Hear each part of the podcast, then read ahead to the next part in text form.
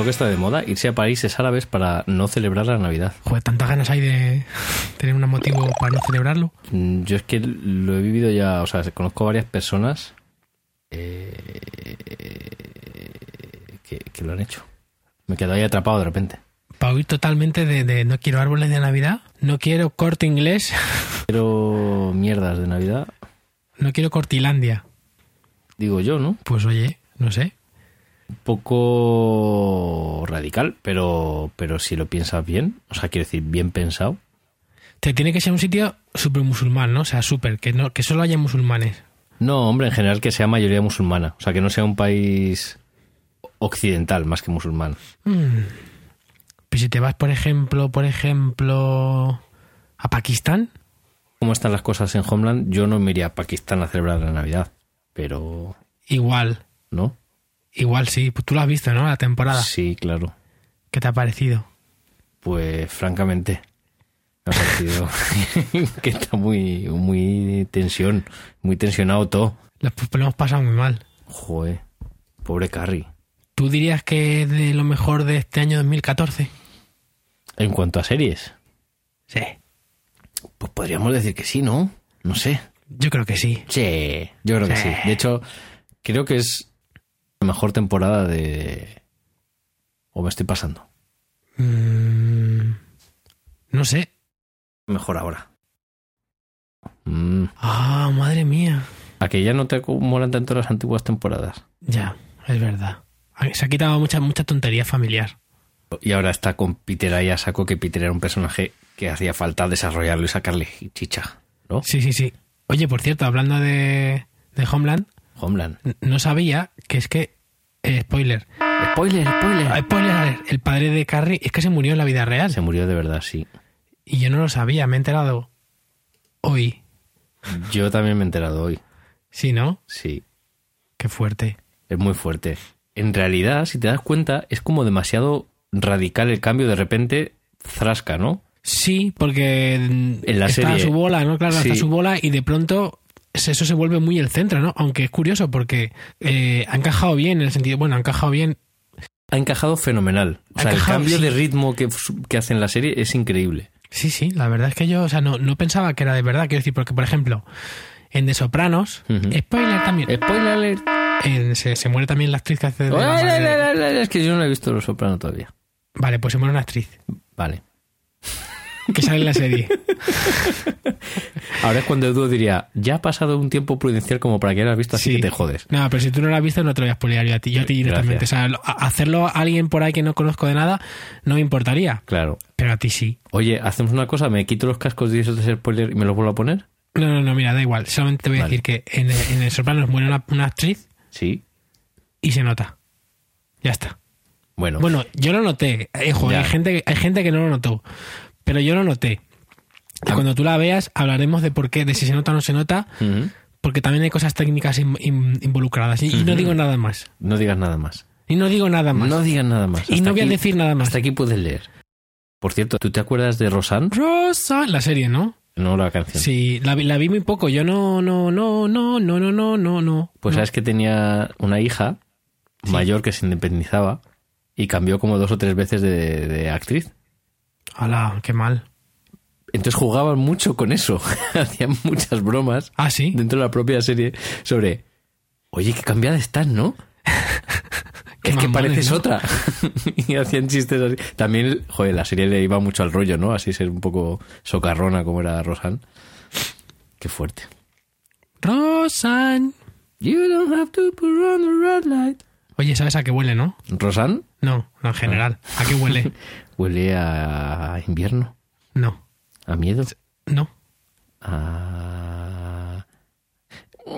No sé. Huele a fin de año, Andrés.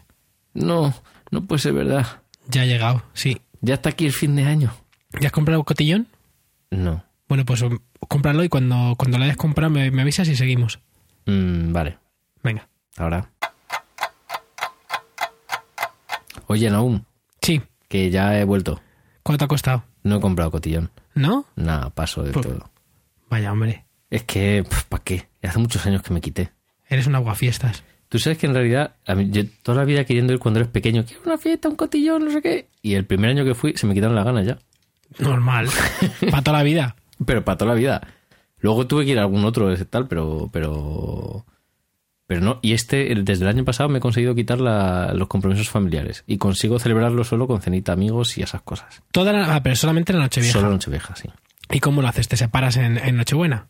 No, nos repartimos. Hacemos Nochebuena con una familia, no, en Navidad con otra y Nochevieja eh, por nuestra cuenta. ¿Y qué hacéis? Cada año os turnáis con quién hacéis una- la Nochebuena y la Navidad, ¿no? Con un- Mm, No, vamos viendo en función de cómo sean las circunstancias y de los familiares que puedan ir a unos u otros eventos, pues nos organizamos y todo bien. y, y nadie se mosquea porque no porque algún año no estáis con una familia. Porque Mm. al fin y al cabo, la noche gorda gorda es la de Nochebuena siempre. Bueno, Nochevieja depende. ya- Nochevieja hay mucha gente que tiene tradición. Mm. Eh. Por ejemplo, yo no, pero mi cuñado sí que tiene mucha ra- tradición de Nochevieja. Y este es el segundo año que ya dan por hecho que vamos a ir y de repente es como, ah, no, que vosotros no venís. Y da, da como penita, pero en el fondo le dices, joder, no sé, hemos comido el día 25, que para nosotros es como la tradición, ¿no? De comer, juntarte en Nochebuena y en Navidad. Pues ya está.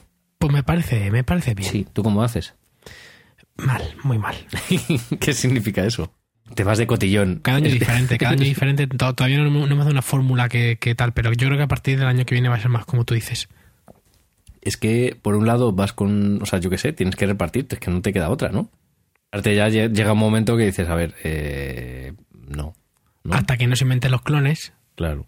Molaría tener un clon que lo puedes activar, desactivar, pero cuando tienes una temporada mucho lío, joder, que no me da tiempo a ir a mm, recoger los zapatos, que los he dejado al zapatero. Mm, Pues para el clon, ¿sabes? Joder, yo lo mandaría a comprar ropa. También. Y, y- Para no uy, tener que probarme los vaqueros y los, los pantalones, que es una cosa que me da una pereza. De lo mejor del, del cotillón, volviendo al tema, es el matasuegras. El matasuegras. Vaya invento el matasuegras. Aunque sea por el nombre, ¿no? Por el nombre, el matasuegra. El nombre es súper bonito. Yo quiero, yo quiero a mi suegra. Es muy maja. Pero el nombre mola mucho. En México se llama espantasuegras. ¿Ves? Espantasuegras es más, más, mola Eh. más. Sí. Es como, Sí, sí. eh, tiene como, como sorna, ¿no? Matasogras es como un poco de, ojo, qué chungo, ¿no? Yo qué sé, que es tu suegra ya, pero Sí, es muy negativo, ¿no? sí. Mira, aquí estoy viendo qué es el cotillón. ¿Qué es el cotillón? No? El cotillón, que es un galicismo de cotillón. Dice, es un tipo de baile proveniente de Francia. Cotillón. Total, que es un tipo de baile inventado alrededor de 1700 para ser bailado por parejas de Ajá. a cuatro, formando una especie de cuadrado. El cotillón fue una de las muchas contradanzas donde los participantes, especialmente aquellos provenientes de la realeza, se juntaban para presentarse socialmente, así como para coquetear, guiño, guiño, guiño, Codazo, codazo, codazo, con los otros bailarines mediante intercambio de parejas ¡Eh! que se lleva a cabo en ese tipo de baile. Entonces tú que ibas con una amiga a bailar y a, te decía la amiga, mira, esa es la que te gusta, venga, vamos a... Venga. Y entonces te hacías el cambio de parejas y aprovechar. Hola. Y luego te ibas, te ibas con las dos, porque en esta época eran muy frescos. Los promiscuos, los franceses. Y luego pone aquí que durante 1800 Ujú. evolucionó incluyendo más parejas a lo que se sumaron más complejas formaciones de baile, siendo así ¡Eh! un antecesor de la cuadrilla. De la cuadrilla. Ahora se llama hacer una cuadrilla, ¿no? Bueno, aquí se sigue llamando cotillón. O sea que los bajos cuando dicen sí, la cuadrilla es porque se lo están pasando piruleta. Pero No. totalmente. Claro, en Estados Unidos se llama el square dance. Mm, Qué fuerte. qué fuerte. Jo, a veces los anglosajones son unos osos con esto de los nombres. Ya, bueno. ¿O qué? Sí, ¿no? No sé. Total. Que se acaba 2014, no tenemos cotillón. No tenemos cotillón. Pasamos de los cotillones. Queremos a nuestras suegras Sí, son muy majas. y que vamos a hablar un poco De lo mejor del año. de lo mejor y de lo peor. De lo mejor y de lo peor. De lo que ha acontecido. De lo mejor por arriba y de lo mejor por abajo. Porque hay Eh. cosas que son, son, hay cosas que son lo mejor de lo peor. Y podemos decir que es lo peor de lo peor y entonces es lo mejor porque es una doble negación y por eso es positivo. Totalmente, totalmente. Porque lo que importa es ser el primero De algo. de algo, de, de- de arriba o de abajo. Claro, eso es como dicen eh, Borja Prieto y Pepo Márquez, ¿no? En su, en su podcast está pasando, que dicen, a no- a nosotros nos gusta lo- o lo extremadamente mainstream que está ahí petándolo en todo el mundo a saco súper comercial, o lo más underground de todo. Todo lo que hay en medio nos da igual, no nos interesa. Claro, estos son de los que cogen, de los que cogen un grupo y, y, y después de verles un concierto en un garaje los matan para que solo, solo ellos han- hayan sido testigos de, de ese hecho. Entonces a partir de ahí ya pueden decir que han sido lo mejor que les ha pasado nunca. Claro, porque ya nadie lo va a ver. Claro, esto es el colmo del hipsterismo. Vamos. Y hipsteria sumergida. Por cierto, que el disco de Bumburi no creo que esté entre los mejores del año. ha sacado disco en serio, no me he enterado. Sí, hombre. ¿No te has enterado? Lo que me he enterado de Bumburi es que sí que ha hecho una versión de Vetusta Morla. ¡Eh! En directo. En directo. Bueno, en di- realmente en diferido, más bien. Y con. ¿Cómo era lo que decía esta señora? En diferido y con una, un reintegro. bueno, da igual. Que, que es una cosa muy friki. Porque están haciendo en Hoy Empieza Todo en Radio 3, que es el programa matinal eh, que despierta a la gente, con Ángel Carmona. Que por cierto, a Carmona deberíamos invitarle un día. ¿Qué te parece? Si se apunta, yo estoy encantado. Lo que pasa es que igual nos, nos deja destrozados. Bueno, pero habría que intentarlo. Pues eh, hacen una cosa que se llama versión española, que es muy cachondo, que es que lo que hacen es que un grupo hace una versión de otro grupo. Entonces lo que hace es ceder el testigo a ese segundo grupo. Sí. Y ese segundo grupo dice, o sea, que tú me has hecho una versión, pues yo tengo que hacer una versión de otro grupo. Y hacen esa versión de otro grupo y el otro grupo tiene que recoger el testigo y hacer una versión de otro grupo y así indefinidamente. Así hasta que no, hasta que no quedan más grupos. ¿Qué pasa? Que a veces se dan circunstancias raras como que un artista no pueda hacerlo, porque claro, al final es como decir, vale, eh, pues hacer lo que te dé la gana y, y, y puedes coger cosas muy difíciles. Hombre, la, la condición es que no sea un tío que esté muerto, pues si haces una versión de un grupo que ya está muerto, pues no puedes, no puedes continuar. Se rompe la se cadena. rompe la cadena. Entonces lo que pasó con esta vez es que Nacho Vegas no pudo hacer la canción porque no, no podía, no tenía tiempo. Iban muy apurados de tiempo cuando pasó esto. Entonces recogió el testigo eh, Paco Loco, que había producido o ha grabado su último disco. Y Paco Loco dijo, no os preocupéis que yo me encargo. Muy Paco Loco, por otro lado. Totalmente. Y Paco Loco la lió parda y se hizo una versión con, con, una, con la banda con la que toca normalmente él allí, que graban, hacen de todo, ¿no? Hacen un montón de grabaciones, aparte de ser, no sé si todos o parte de la banda que le acompaña a él en directo a veces con, en sus aventuras musicales personales. Y eh, hicieron con Enrique Bomburi desde Los Ángeles una versión de Maldita Dulzura de Vetusta Morla. Increíble. Y la verdad es que la versión está francamente bien. Francamente. Te puede gustar o no te puede gustar, pero es muy buena versión. Eh, tiene cum- cumple todos los requisitos. El, el artista la adapta a su sonido y, y aporta algo nuevo, distinto y fresquito. Fresco, fresco. No, he dicho fresquito. Ha dicho fresquito. Ay, cuántos gatitos han muerto ahí. Fresquísimo. Bueno, pues eso, hice una versión súper chula, la verdad. Ahí intensa como solo Bumburi es capaz de hacerla. Y, y la verdad es que está muy guay. Y eh, a la vuelta de vacaciones, pues Vetusta hace una versión y dice el testigo a otra banda. Qué bonito, ¿eh? Ay, Hermandad. estas son las cosas que pasan en la magia de la radio. Pues siguiendo con las cosas que son grandes en este año, vamos a empezar por una cosa que nos, que, que nos interesa. Porque este año ha sido el año de los podcasts, sin duda. Sin duda alguna, han vuelto los podcasts. Han vuelto, no, nunca se fueron. Bueno, han vuelto a tener cierta repercusión. Los podcasts este año lo han petado mucho. Y también hay que hay que reconocer que gran parte del mérito El lo nuestro. tiene. No, claro, por supuesto. no, lo tiene, lo tiene Serial, que no sé si lo has escuchado, por cierto. No lo he escuchado nunca, la verdad, pero ya me están empezando a dar ganas porque, porque claro, todo el mundo está hablando ahora mismo de Serial, de Serial, ¿cómo mola Serial? La polla. Y he dicho, pues habrá que escucharlo. Serial, cuéntame un poquito más de qué va. Bueno, a mí no, porque ya lo sé. Cuéntanos a la gente que nos está escuchando. Bueno, para que no, los que no lo sepan, Serial es una es un podcast que de la productora de This American Life, que básicamente es el podcast más conocido o más escuchado del mundo, que como no es americano, Claro. es, estad- es estadounidense.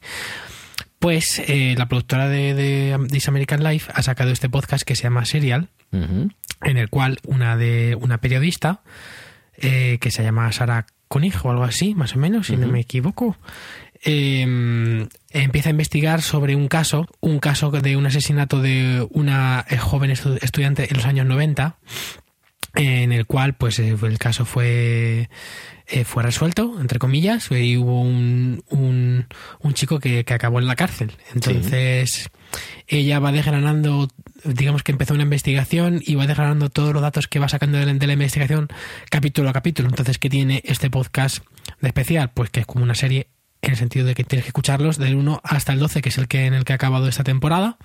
Y, y pues eso, te va desgranando los, los detalles hasta llegar a una, una, a una eh, digamos, una season finale, que es el episodio 12, donde ha acabado la trama.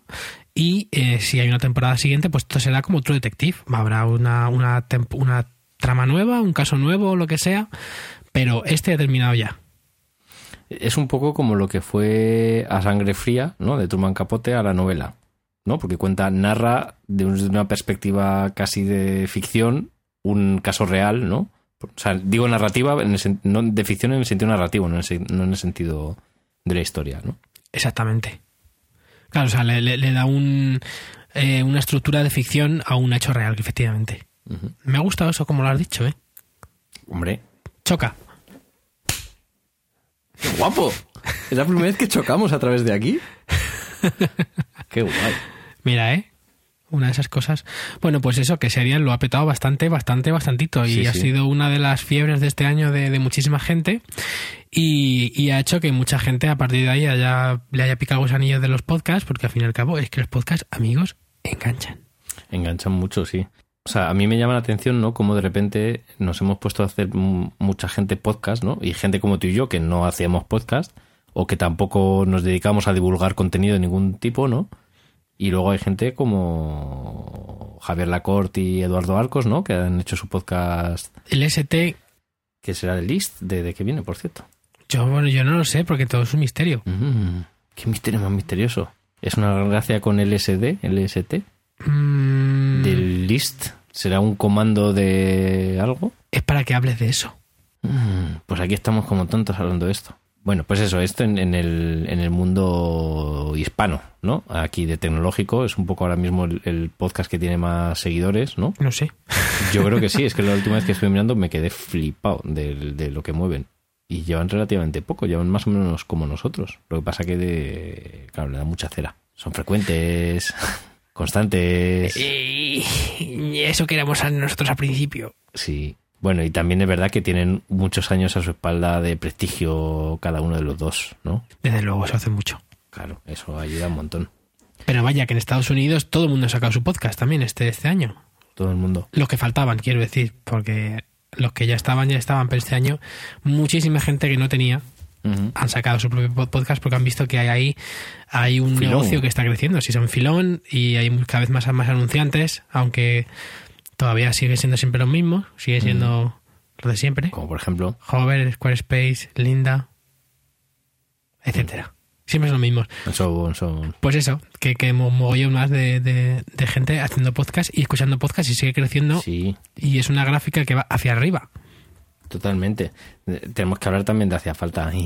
Por, eso no, por supuesto. Eso no, no, vamos, si no fuera por ellos, no sé dónde estaríamos tú y yo ahora mismo, ¿no? En la calle, delinquiendo. Pues eso. Mejor, la que mejor aquí, ¿no? Digo yo que sí. Me gusta mucho lo que están haciendo esta Navidad de hacer capítulos cortitos. A mí me encantan, los no hacía falta. Shh. Son muy guays, soy muy fan. Bajo a comprar el pan y me escucho uno, ¿sabes? Claro. ¿Sabes? Se hace ahí un pim pam, pim pam. Shh. Además que son como muy relajados, muy graciosos. Sí. Bueno, también hay. mm, Hay, hay podcasts así como muy. muy frikis, ¿no? De todo tipo. Hemos hablado también de, de, de, Está pasando antes, que bueno, es un podcast raro porque también hacen especiales en vídeo en, en, con hangouts, con gente en directo y público y tal, pero bueno, mm, es un podcast, ¿no? Más, más bien. Es un programa multiformato. Sí, toma, toma, rara. toma. Ahí te has quedado ahí, ¿a que te ha gustado sí. eso? Toma. Pues sí, me has dejado un poquito... Bueno, yo quería aprovechar para contar también el de los hermanos podcast, que es, eh, no sé cómo, es el de Hematocrito. O sea, hematocrítico. ¿Hematocrítico? Sí, hematocrítico. ¿Conoces hematocrítico, no? Sí. Pues tiene un podcast con otro. Otra persona que ahora mismo no me acuerdo quién es. Joder, qué desastre. Que no lo he escuchado mucho. Solo el otro es el que, el que graba con hematocrítico. El otro. Sí.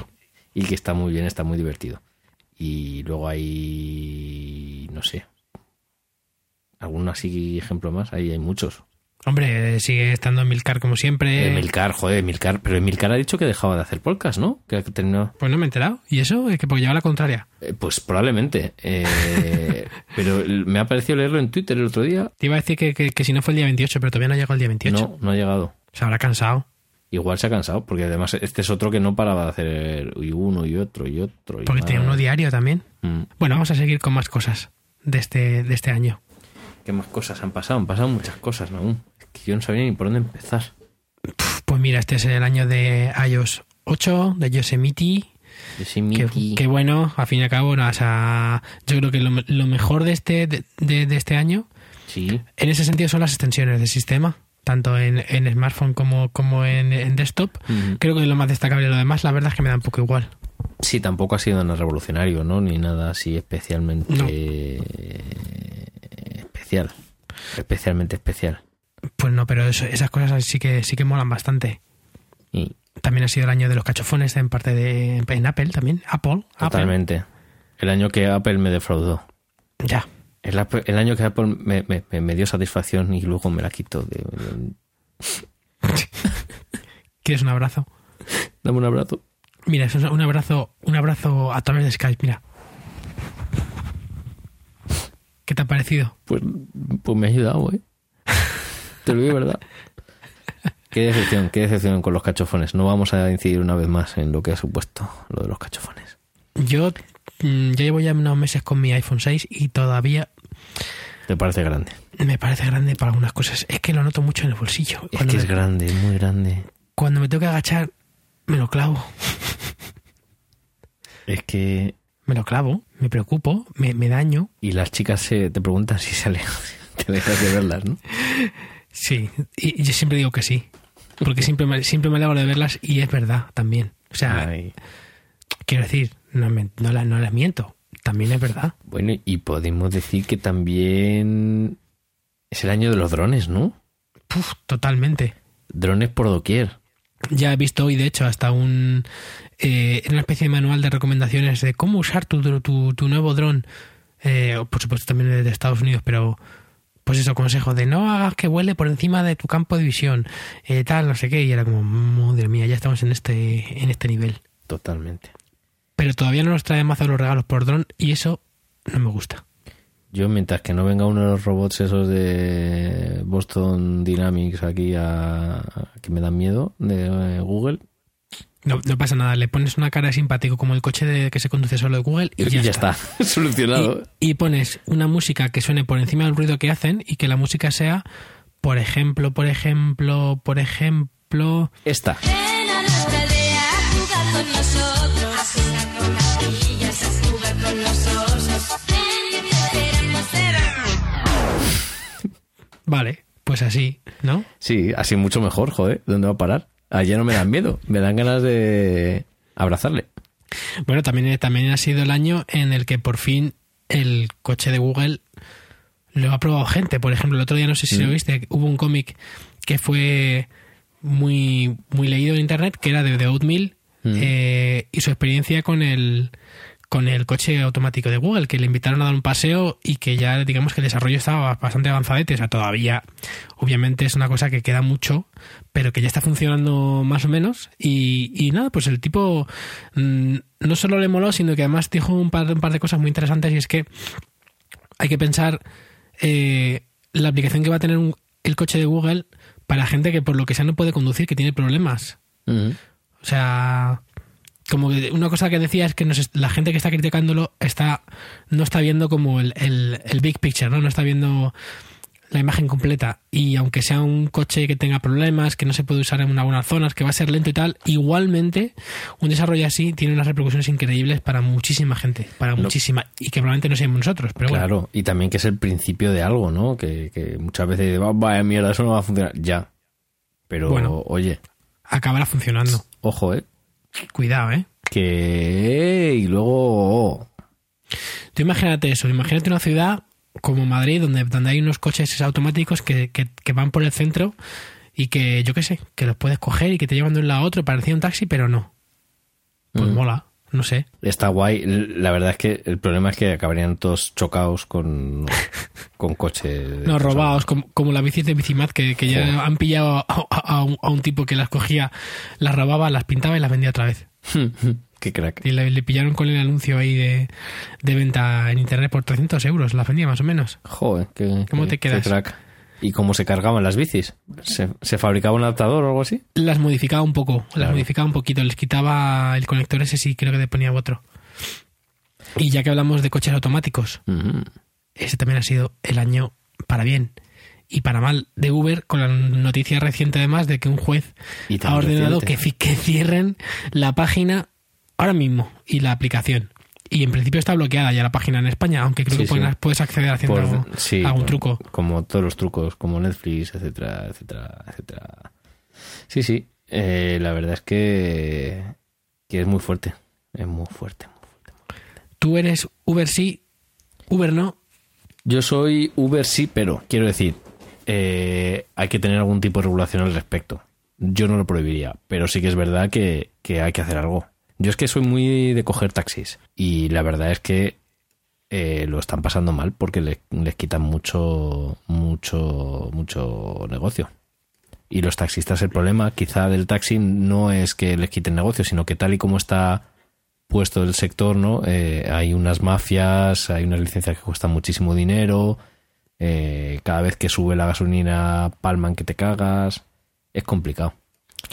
O sea, que dirías que disrupción sí, pero no de cualquier forma. Yo creo que, que es un poco la conclusión de, de Uber. Yo creo que casi todo el mundo apoya Claro. que haya, que haya cambios y que se liberalice un poco el sector, pero no de cualquier forma. No, pito- no pitorrearse del sistema jurídico español tampoco, ni abusar ni nada.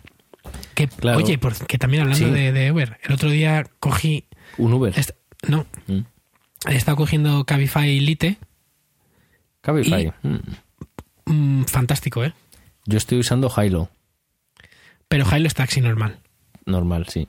Cabify, sabes que es un coche con un privado. Sí. Con licencia. Sí, Y es legal. Que es que también lo recomendaba bastante el otro día Alex sí.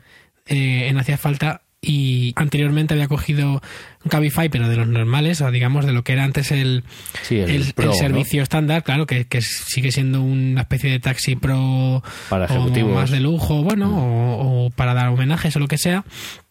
Y, y, y el otro día, pues me animé por fin y fantástico, o sea, es como, la verdad es que es como un taxi mejor y un poco más barato que- un taxi, de hecho, porque están muy, muy competitivos con lo de Cabify Lite, Lite y nada, muy bien, un conductor súper educado que eh, iba a su bola, nos preguntó si queríamos música o no y un coche limpio, nuevo. Me gusta mucho de, de Uber una cosa que yo no sé si la, no, no, no la he visto aquí, pero lo he visto en Estados Unidos que a veces tienen cargadores o caramelos o puedes poner tu música, esos de- de- detalles me gustan, pero y no lo he visto en Cabify todavía, a lo mejor en este coche no lo sé, pero en general es como mm, lo que tendría que ser siempre, ¿no?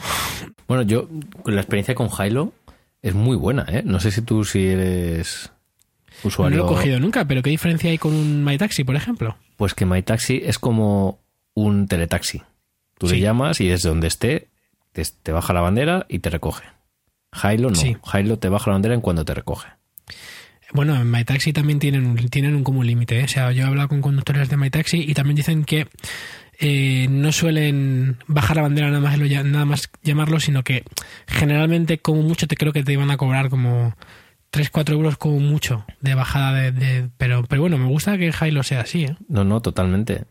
Y luego, por ejemplo, aparte de las ventajas obvias de que tú pagas con ellos, o sea, les das la tarjeta a ellos y tú pagas, o sea, tú, tú vas con el teléfono, no tienes que ni llevar ni dinero ni tarjeta. Claro. Si quieres, o sea, vas con tal y dices, "Vale, ya está pagado, muchas gracias. Puedes incluir una propina automáticamente, cosa que me parece muy guay. ¿Sabes? Si le das para aceptarla o no, para no aceptarla en el momento de, según vaya el trayecto, que está guay.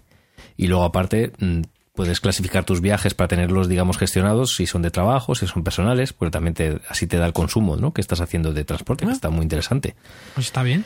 Y también eh, tiene cosas interesantes como que te van mandando eh, un email cada vez que has cogido un taxi con el recibo. Incluso si te has dejado algo, mm, el taxista notifica directamente que, oye, este cliente se ha dejado algo. Te llega un email y te dice, no, este cliente se ha dejado tal. Si, si es verdad que has sido tú, eh, escríbenos o manda un mensaje a tal y ponte en contacto con el taxista. Eso está bien. Eh, a mí una, una de las cosas que más me gustan de todas estas aplicaciones nuevas, aunque MyTaxi hasta que yo sepa hasta ahora no era así, cuando te, tú te bajabas del trayecto MyTaxi tenías que confirmar el pago con un PIN que tienes que haber configurado. Eso me parece un rollo. A mí lo, que- lo que me gusta En Jailo, ¿no? y de Uber, claro, y creo que de Jailo tampoco, pero que lo pregunté. Termina el viaje y dices hasta luego, ya está. Ya está. Te dice, han sido tanto. Vale, muchas gracias. Pues ya está. Y me gusta mucho porque eh, sí que es verdad que son normalmente gente o profesionales que están concienciados de que el sector del taxi está como está y que a lo mejor no ganan lo mismo por tener por no tener una radiotaxi, un teletaxi o un tal, porque la bandera no, no se baja antes, eh, todo este tipo de cosas, pero es que funciona sola, porque lo que, lo que hace es optimizar un poco los recursos, ¿no? De, de cuantos más taxis hay, más optimizado está porque llegas antes, mm, tal. Hay algún problemilla también, por ejemplo, una vez uno por la noche tardó cinco minutos más de la cuenta en llegar. Era otro conductor, no era el que aparecía en, en la pantalla, porque te aparece la foto con el- y el nombre. Era otro. Y bueno, te lleva y todo bien, pero claro, yo di una, una indicación de, oye, mira, a mí lo que me gusta es saber que he estado en este taxi con este conductor y que vosotros tenéis un registro de esto. Si de repente llego y no es el mismo, esto pierde la gracia, que también es, en cierto sentido, da como cierta seguridad, ¿no? O sea, Pues a mí me da igual, a mí, yo no- a mí no me da miedo coger un taxi, pero lo piensas, ¿no? Por Pues la un noche, imagínate, pues por ejemplo, o una chica sola que les da siempre más apuro, o lo que sea. Y dices, pues mira, esto está bien, es una forma de estar así, tener una tranquilidad o una seguridad de que si te pasa algo o si pasa algo, tan- o sea, hay gente que sabe quién ha estado con quién y en qué lugar, ¿no? Totalmente. Y, y no sé, eh, ahora han cambiado, de hecho la última vez que lo cogí uno, han cambiado de forma que si pasan más de X minutos desde que tú lo has hecho, eh, no mm, puedes cancelarlo y no pasa nada. Muy rico. Que si no, que si cancelas antes, porque también otro problema es que mucha gente pedía por pedir y luego pasaba un taxi, lo cogía y no cancelaba. Entonces eso mal por el usuario. Y también mal por parte del conductor si era al revés, si tardas más en llegar de lo que dices que vas a llegar. Entonces al final lo han regulado de forma que, vale, te penalizamos, pero si tarda más en llegar, lo, automáticamente puedes cancelarlo y ya está. Ah, pues está muy bien. Sí, yo Jailo estoy súper contento, la verdad. Funciona fenomenal. Pues me lo bajaré también. Sí, además sabes eso, el tiempo que va a tardar en llegar a recogerte, ves incluso a qué distancia está el taxista y suelen ser todos muy educados. Por ejemplo, van por el acera de enfrente, ¿no? Porque por lo que sea venían de otro lado y no podían dar la vuelta. Dicen, oye, perdona, que tarda más porque tengo que dar la vuelta. O sea, son como súper atentos y son conscientes de que la gente que usa esto es para estas ventajas, que no es una herramienta más para ganar dinero o asegurarte un cliente, sino porque que hay un, un puntito más de exigencia, ¿no?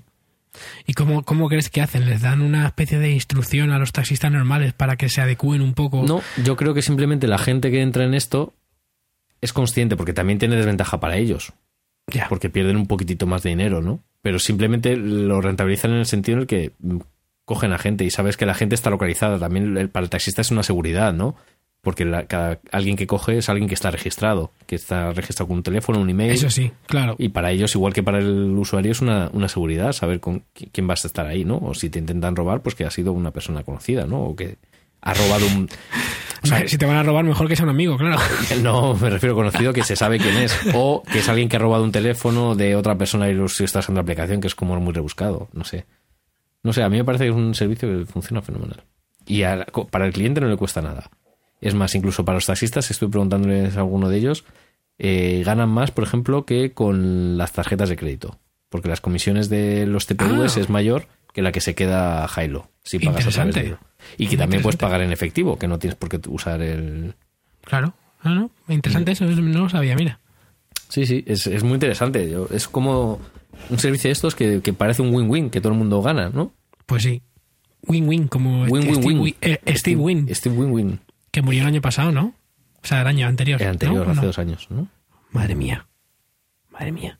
Bueno, sigamos un poco haciendo este repaso de este año, que nos ha gustado entre cero y mucho, algo. sí, el tercero mucho nos ha gustado. Nos ha gustado, nos ha gustado. ¿Qué más? ¿Qué, qué más cosas han pasado este año? Ha sido nuestro año de Bicimal, ¿no? Nuestro año, además, sí, porque hemos hecho, hemos hecho una cobertura extensiva.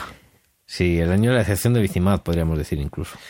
Ha sido un, un año desconmensurable para Bicima. Totalmente. Pues hace tiempo que no lo cojo, ¿eh? Yo también, si es que al final la han cagado. Ha muerto de éxito.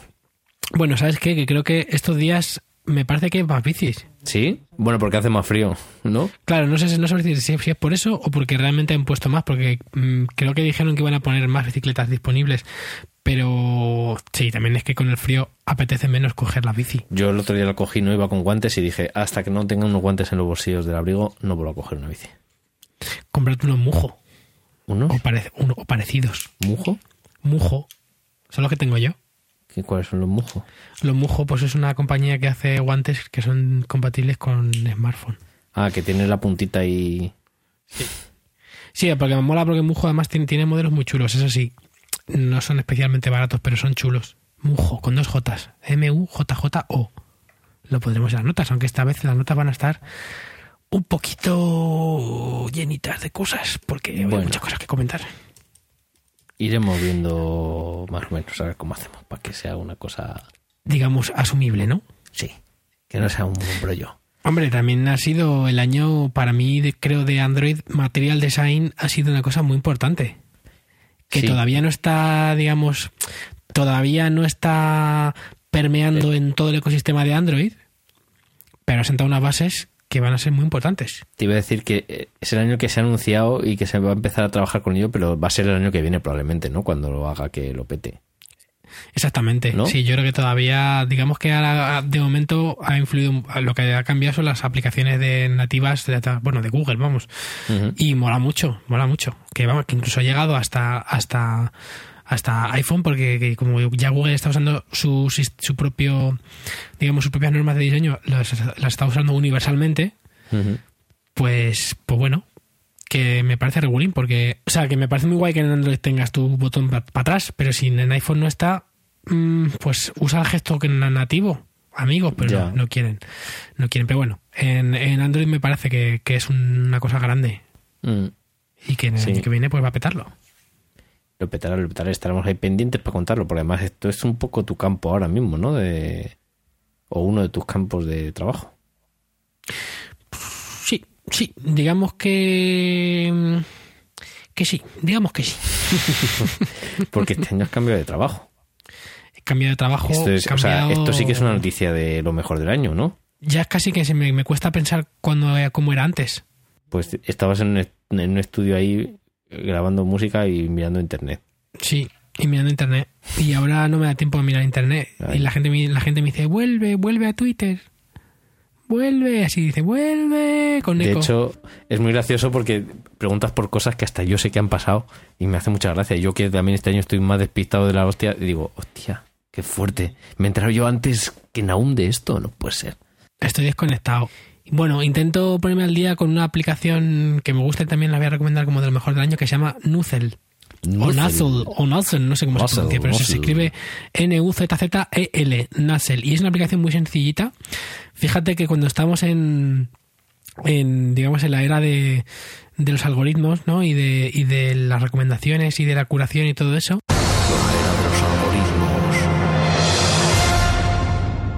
cuando ya llevamos años con Prismatic, eh, cuando C- Site eh, abrió y luego cerró, en fin, Facebook está con su algoritmo y Twitter va a tener un algoritmo dentro de nada también, porque Ya, está- vamos, está, está a puntito.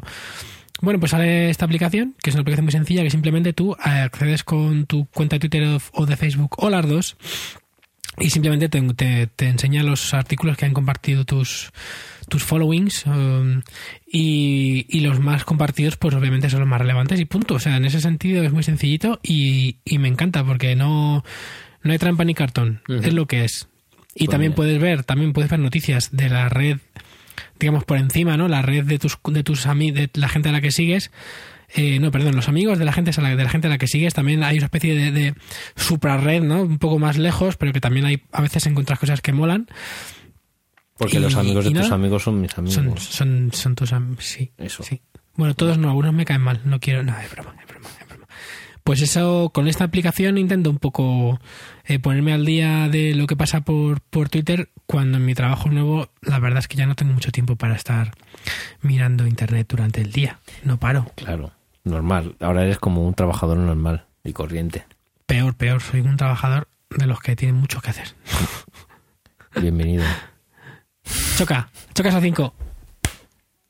Ahí está. Es flipante esto. Yo todavía no me lo creo.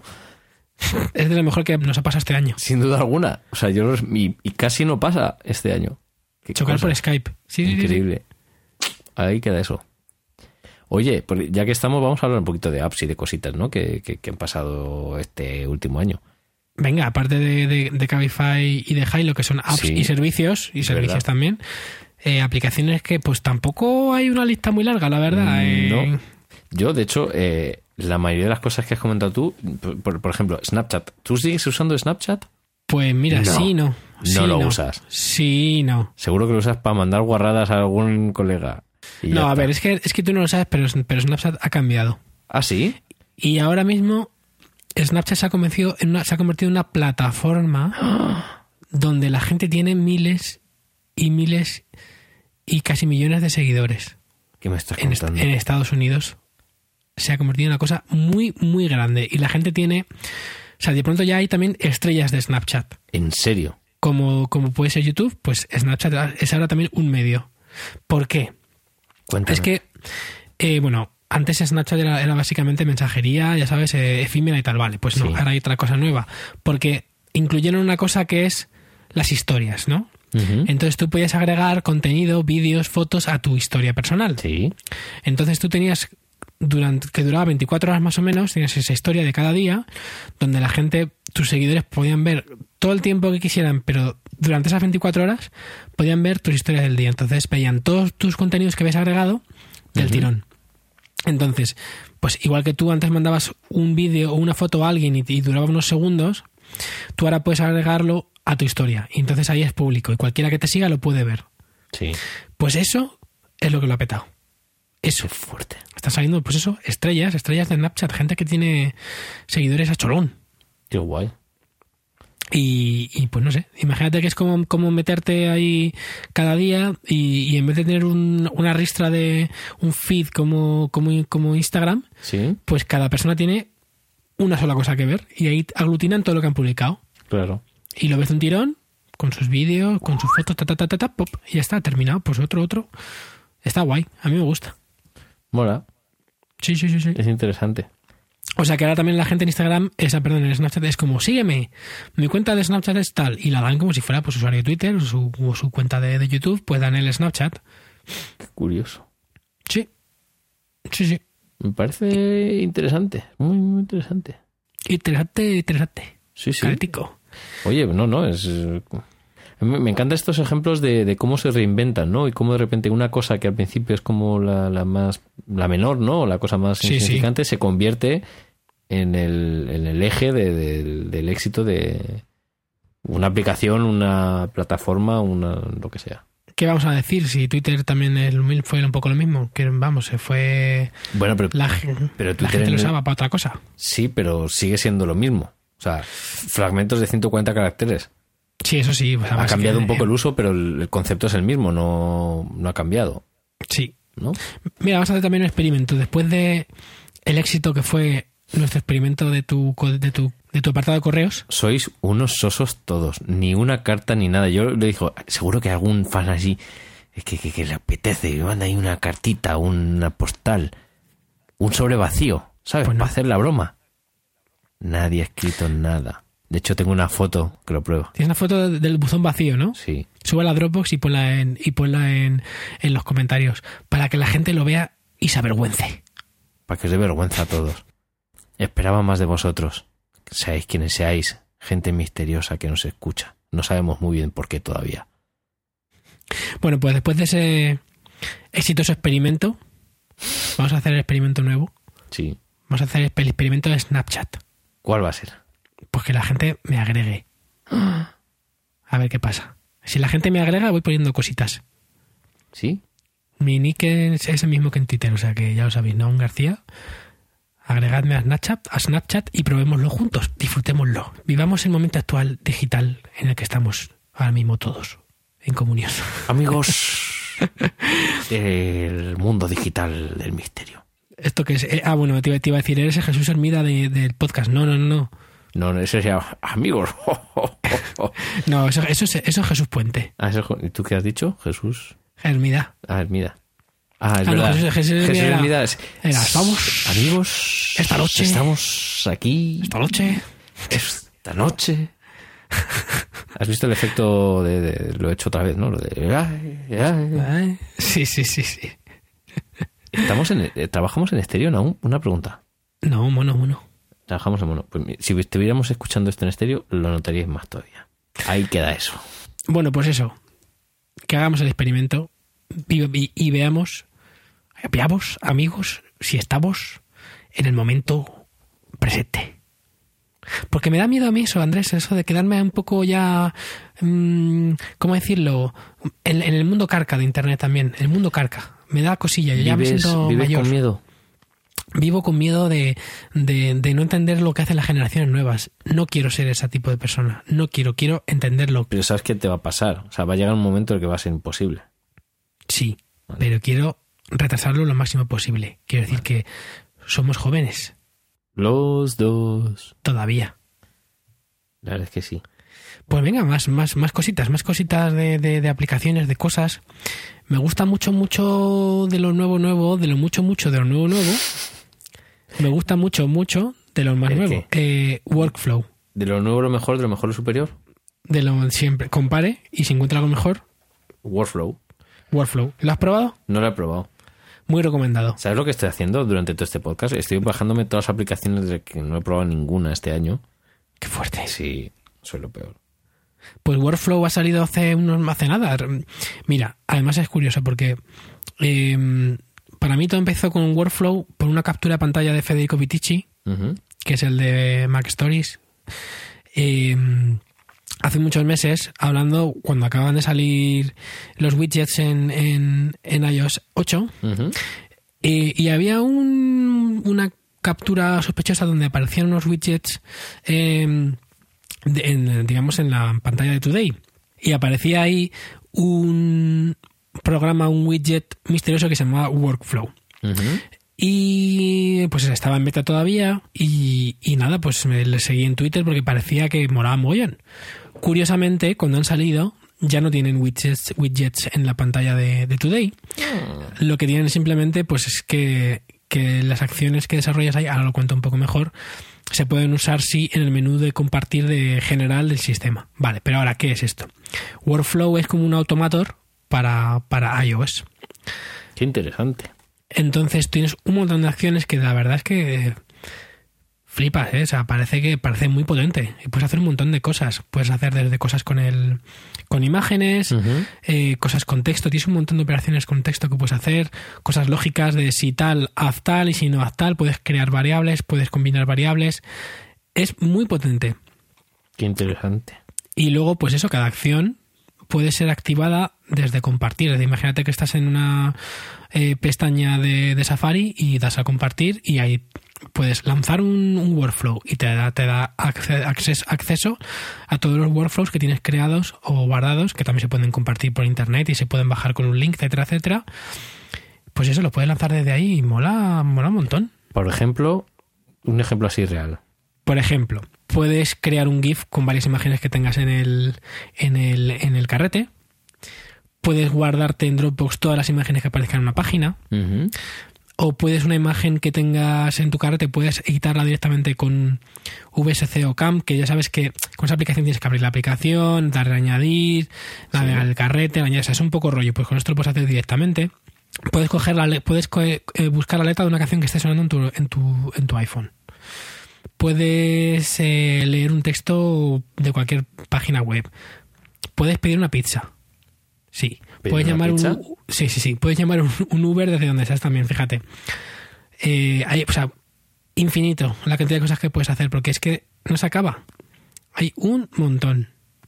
Y la aplicación es súper bonita, está muy bien hecha y de verdad que es de lo mejorcito de este año con diferencia, mola un montón. Y todo, todo lo bueno es que eso, que todo lo que haces luego está accesible desde, desde la- la- el menú de compartir.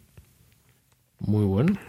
Bájate la aplicación universal para iPad y para iPhone y eso, de lo mejor.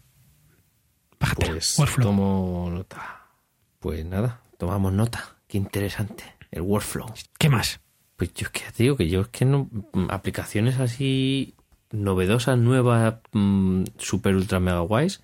Hombre, sí, que, que no sé si es de este año o del año pasado, pero además hemos tenido el privilegio de contar aquí con alguien que nos la contara. Citymapper. Cinemapper ya, ya lleva años, pero sí que es verdad que este año es cuando ha salido En Madrid, en España. Sí. Madrid, Barcelona. Sí, sí, sí, sí. Fantástica. Una, una gran, gran, gran aplicación. Que por cierto me ha dicho hoy Analia que, que le ha escrito. Vamos, que le ha, escri- le ha escrito gente diciéndole que había descubierto la aplicación en error de conexión. En serio, Sí. somos unos trendsetters, Nahum. A mi 37 me suena a tranchete. Somos unos tranchetes. Mira, pero ahora vamos a llamar tranchetes. Somos unos tranchetes. Sí. Oye, ¿tú crees que el tranchete está de modé? Yo creo que sí, ¿no? ¿Y los quesitos? Yo creo que también, ¿no? ¿Y el minima Bibel? Yo creo que nunca pasa de moda. Porque tampoco nunca ha sido, nunca, nunca ha estado petando en mínimo Gabriel, las cosas como son. Sí, pero lo que molaba el minima Bibel cuando eras pequeño es que luego cogías la, la cera Y de hacías una bola. Efectivamente. Porque no hacías nada más, lo hacías una bola y decías, "Me he hecho una bola. Yo la verdad es que era más de minima Bibel. Pero he comido más, más quesitos. Pero es que minima Bibel parecía como más Es- caro, ¿no? A mí me gustaba más el mini Gabriel que los quesitos, pero he comido más quesitos. O sea que estamos igual, ¿no? Sí. He dicho caso 5. ¡Ey! Toma. Jo. Madre mía. Madre Lo mía. que sí que he usado este año mucho, que en el fondo sí que son apps, son juegos. Eso sí, Sí, sí. porque juegos hay unos, hay unos poquitos. La culpa de Apple, o sea, una cosa que le voy a echar en cara a Apple y que le voy a agradecer también es que me está haciendo volver a jugar. Yo había Pobrecito. salido del, del juego. Era Ha salido de- de- del armario no gamer. Totalmente. No, pero es muy fuerte porque yo, cuando era más pequeñico, sí que jugaba muchos juegos. Y me hacía unas sesiones maratonianas de jugar sin parar al- a las aventuras gráficas y a un montón de cosas. Me compraba revistas que venían con CDs. No sé si te acuerdas, porque antes no existía internet para encontrar juegos. Tenías que comprarte una revista que venía con un CD y dentro del CD había juegos de demo y esas cosas. Y, y le echaba muchas horas y tal, y dejé de jugar porque tenía un problema con el juego. Tienes muchos, muchos problemas, Andrés. Sí. En general soy de tendencia, tendencia adictiva. Entonces dejé de jugar y preferí no jugar. Y ahora estoy jugando otra vez a muchas cosas. Y es que además tienes con, con buen motivo porque ahora mismo los juegos de, de- de smartphone aparecen en la lista de lo mejor del año, no solo de smartphone, No, no, sino de de, todos, todos. los juegos posibles y todas las plataformas. Sí, sí. Por ejemplo, Threes, que ya hemos hablado aquí de Threes, mm. aparece en Ars Técnica como de los mejores juegos del año de todos los de, De todo, o sea, calle. de Play, de todo, de todo. Sí, sí. Y, y vamos, estoy de acuerdo, Threes es un juego brutal en general. Y Monument Valley. Monument Valley ha trascendido también Sí. lo que es el mundo gamer para, para que un montonazo de gente se acerque también por primera vez a los juegos, ¿no? Pues Papers, Please, que fue uno, fue el mejor, uno de los juegos del año, o el Pasado. juego del año, sí, pues acaba de salir en, en- en- para iPad y yo me lo he comprado otra vez porque me gustaba mucho el de escritorio y tenía muchas ganas de probarlo en versión táctil y a mí me parece que mola muchísimo y que de hecho en algunas cosas se juega mejor que, que en Que en escritorio. el escritorio. Eso y te iba a exactamente preguntar. igual, ¿eh? Porque yo estaba a punto de comprarme que estaba de oferta estos días en Steam, en Hmm. oferta de Navidad. Y estaba a puntito de comprarme, he dicho, mm, voy a esperar. Tengo varios juegos ahora mismo en marcha, no voy a, no voy a romper ahí la avaricia de comprarme un juego que no sé si voy a poder jugar. Cómpratelo en iPad ¿Sí? directamente. Vale. Sí, sí, sí, sí, sí, merece la pena porque en, en el juego hay mucho de, de- de dar aquí, arrastrar esto y moverlo Sí. y tal, no sé, entonces en iPad tiene mucho más sentido. Y es exactamente igual, ¿eh? no, no ha empeorado nada, es lo mismo. Bueno, eh, de Monument Valley de 3 sí que hemos hablado, pero de Papers, Papers, Please, no. Eh, Papers, Please hay que contar un poco lo que es, ¿no? Pues la verdad es que tienes razón. Papers, Please es un Es un, juego es un juego aparentemente no juego. es un juego bastante peculiar, Sí. porque no, no es un juego divertido, pero un juego, es un juego que engancha. sí. engancha mucho. Es un juego en el cual eh, tú eres el agente de, de fronteras. eh, De una un república país- soviética, de un ¿no? país- Eso es que la gente quiere entrar y tú tienes que revisar los papeles que te, dan, por eso se llama Papers, Please. Y digamos que cada día, pues las normas pueden cambiar un poco. Pues, pues por ejemplo, si un día hay un atentado, al día siguiente a lo mejor todos los que vengan del país del que ha com- cometido el atentado tienen que eh, someterse a controles más estrictos o de, de pronto directivas nuevas, pero luego muchas más cosas más que no voy a contar que aparecen en el juego y se va complicando y se va haciendo más digamos que la trama se va desgranando y es la verdad es que es, es muy interesante de verdad que o sea, el juego en sí es monótono porque básicamente cada día pues es con unas reglas que tengas vas a estar revisando todo que no esté mal que el número de pasaporte concuerde con el del permiso que el peso y la altura concuerden cuando, te- cuando tienes que comprobarlo, el nombre, la fecha de expedición, la fecha de caducidad, bueno, la expedición no, esa siempre suele estar bien. Pero hay muchas cosas que pueden estar mal, hay mucho documento falso, hay gente que entra y le falta algo. Entonces tienes que hacer interrogatorios, tienes que hacer eh, control de este de comprobar que la huella dactilar es concuerda, bueno, un montón de cosas. Y surgen los Y- dilemas, ¿no? Hay dilemas éticos Claro. y Que es lo divertido del, del juego. Claro, claro. Y, y además es una faena porque el salario está relacionado con el trabajo que haces cada día y tienes que pagar alquiler, tienes que pagar la calefacción, tienes que pagar la comida, tienes una mujer, tienes una suegra, tienes Hijos, ¿no? un hijo, tienes hijos. Y si no pagas el alquiler, no, no pagas no, si no pagas el alquiler, directamente se acaba el juego porque vas a la cárcel, no, no puedo dar morosos. Pero si no pagas la calefacción, no pagas la comida, tu familia se, Se enferma, enferma, y, se puede, claro. y, se puede, mo- y se puede morir. Entonces tú estás siempre con la tensión de cagarla. Es muy Porque, guay. vamos. El concepto es brutal. Y luego hay como 20, 20, 20 finales entre comillas, porque eh, no es que sean 20 finales de que te acabas el juego, sino que hay 20 formas en las que el juego puede acabar. Mm, La mayoría son finales de que te matan. Entonces, en ese sentido es como elige tu aventura, pero luego hay ya finales finales diferentes en base a lo que hayas hecho. Y eh, no sé, aparte, es- estética pixel a tope. Está muy de una- moda, ¿eh? La estética pixel, Sí, sobre todo sí, en sí. los juegos independientes, ¿no? Totalmente, pero eso de verdad que es un juego chulísimo, es una pasada, o sea, a nivel, en muchos niveles. Es un muy, muy, muy, muy, muy recomendado. Y en la- en- creo que vale ahora mismo en iPad, creo que era como 6 euros o por ahí. Los vale, pero vamos, de aquí a Lima. De hecho, en, PC creo que costaba, PC y Mac creo que costaba 10, 10, 12 euros. Pues mira, tienes el mismo juego, mm, mejor, por menos dinero. Win-win. Ahora estaba como a 3 euros o así en Steam. Increíble. Te has puesto tacones, ¿verdad? Me he puesto tacones y es que voy a salir, entonces me estoy preparando. Qué perraza eres. más juegos, más cosas. Pues juegos, por ejemplo, a mí me gusta mucho mi último descubrimiento del juego en el que echarle horitas es Leo's Fortune. No sé No si lo conoces. ¿No lo No. conoces? No. Pues mira, está ahora de oferta en iTunes a 0.99. Leo's Fortune. Leo's Fortune. Es un arcade. eh, tú eres una especie de. No sé decir, una mota de polvo hipster. una pelusa hipster. Yo creo que es el nombre. Una pelusa con bigote y ojos que te han robado. eh, te han robado tu dinero y tienes que recuperar todas tus monedas a través de una serie de pantallas. Entonces, lo que mola en realidad es que en vez de ir dando saltitos para coger las monedas como hacía Mario o Sonic, eh, vas arrastrándote, o sea, vas como deslizándote por el suelo.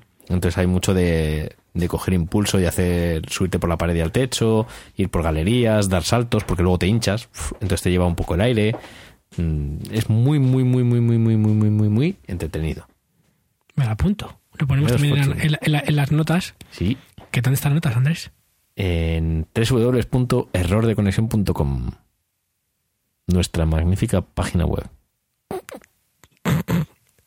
Nuestro WordPress ligeramente modificado para que no sea como todos los demás WordPress.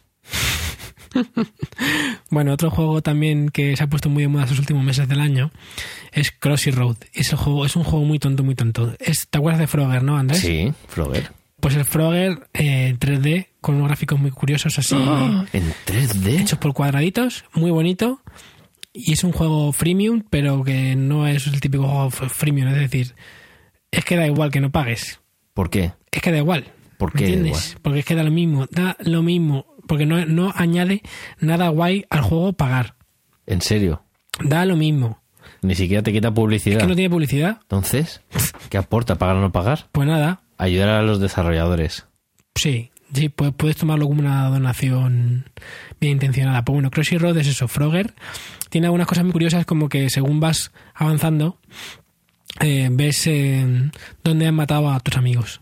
De, de Game Center. Está guay. Entonces eso mola. Imagínate que vas avanzando y de repente ves que a mí me han matado y ¡ay! es como te ríes de mí, ¿sabes? Oye, qué guay, pues mira, lo- me lo voy a bajar para, solo para ver dónde te han matado a ti. Bájatelo porque, vamos, gratis. Claro, si es gratis, yo bebo si es gratis. Ya, Que claro, los Peter sí. Pues yo te voy a decir que este es el año, bueno, también es el primer año que lo tengo, pero me ha retado un desconocido por Game Center. ¿En serio? Te lo juro. Además, es un juego que no, me, que no conocía. Y me lo he bajado y es un matatiempo también de estos insano. De hecho, se llama Insanity. Wow, ¿eh? Qué bien ligado. me da miedo. Y es una chorrada. Eh, tú controlas con el pulgar una bolita en un, en un escenario en el que hay formas geométricas que se juntan y se separan. Entonces tú tienes que ir cogiendo, pues no sé si son monedas o puntitos, ¿no? Que aparecen por la pantalla y evitar que las formas geométricas que se van moviendo te toquen. Ya está. Es para echarle Eh. horas, horas, horas y horas. Pues parecido a otro que también ha salido estos últimos meses, que no sé si os acordáis de, mm, eh, de un juego que se llamaba Dots, que era gratis Sí. y era muy sencillito, pues ha salido ahora que se llama Two Dots. Y es parecido, eh, aquello era una especie de experimento Sí. y ya lo han hecho un juego, digamos, en condiciones y es súper adictivo también.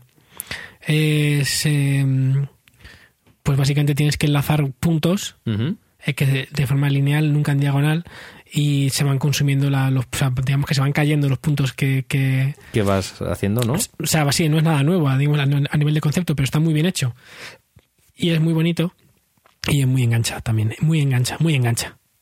Desconmensurable, Pues muy engancha. descomensurablemente enganchado. Sí, Pues otro de los que enganchan y que son una locura que se llama Hexagon. No sé si lo he jugado. no. Hexagon además tiene una música de esta de como de tragaperra, ¿sabes? Que te, te excita y te, te, te, te pone nervioso.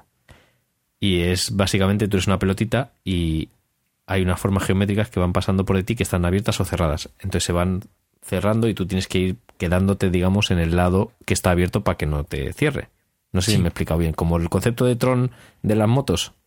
Sí. Pues eso, pero sí, sí, sí. tú te quedas en el centro y las formas geométricas van girando y, y cerrándose, ¿no? Como hacia adentro.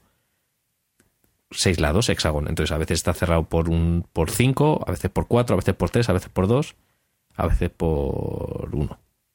Entonces tú tienes que buscar y quedarte en un sitio en el que no haya. Y tienes que ir girando para hacia un lado o hacia otro para ir buscando el hueco y que no, no te encierre. Es una es una locura. De hecho lo voy a desinstalar.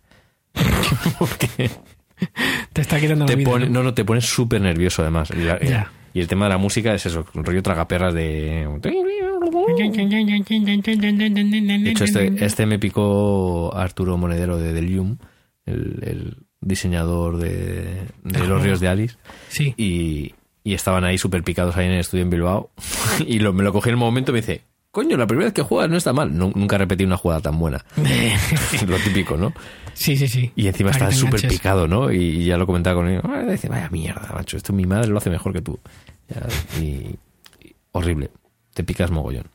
Yo creo que juegos está bien, ¿no? Yo creo que está bien de juego, sí. o sea, porque Madre ah, quiero decir que también están aquí, obviamente, los juegos del año pasado que han remasterizado como Last of Us y GTA V, pero son juegos del año pasado que este año lo siguen petando. Porque hay, una, hay digamos, en gr- en grandes plataformas, aparte de Destiny, no ha habido grandes petardazos así, nada tan gordo. Así que yo creo que sí, que como, como juegos eh, lo podemos dejar por, por, aquí. Hombre, no sé, tú te estás un poco más puesto. Yo, a mí me da la sensación de que este ha sido el año de, de que se ha consolidado Steam, ¿no? Como la plataforma de, de videojuegos digital para PC y Mac. O no, o soy yo, que Yo creo que ya, lleva un par de años muy y, y- y tres muy potentes Steam. Y, cada año yo, yo- yo conozco ya mucha gente que, que está deseando que lleguen las rebajas de Navidad de Steam claro. y se compran 10.000 juegos. Pero bueno, si podemos decir que Steam este año ha sido la consolidación en casa de Andrés, Eso sí, eso seguro. pues también, también. Yo me he comprado muchos juegos en Steam a lo largo de estos años.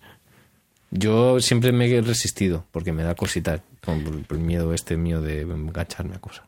De hecho, yo descubrí uno de mis juegos favoritos de, esos- de esta última década, lo descubrí gracias a Steam cuando salió el Mac, que regalaban Portal. Ah, Portal. Y hace de esto unos cuantos, cuantos añitos.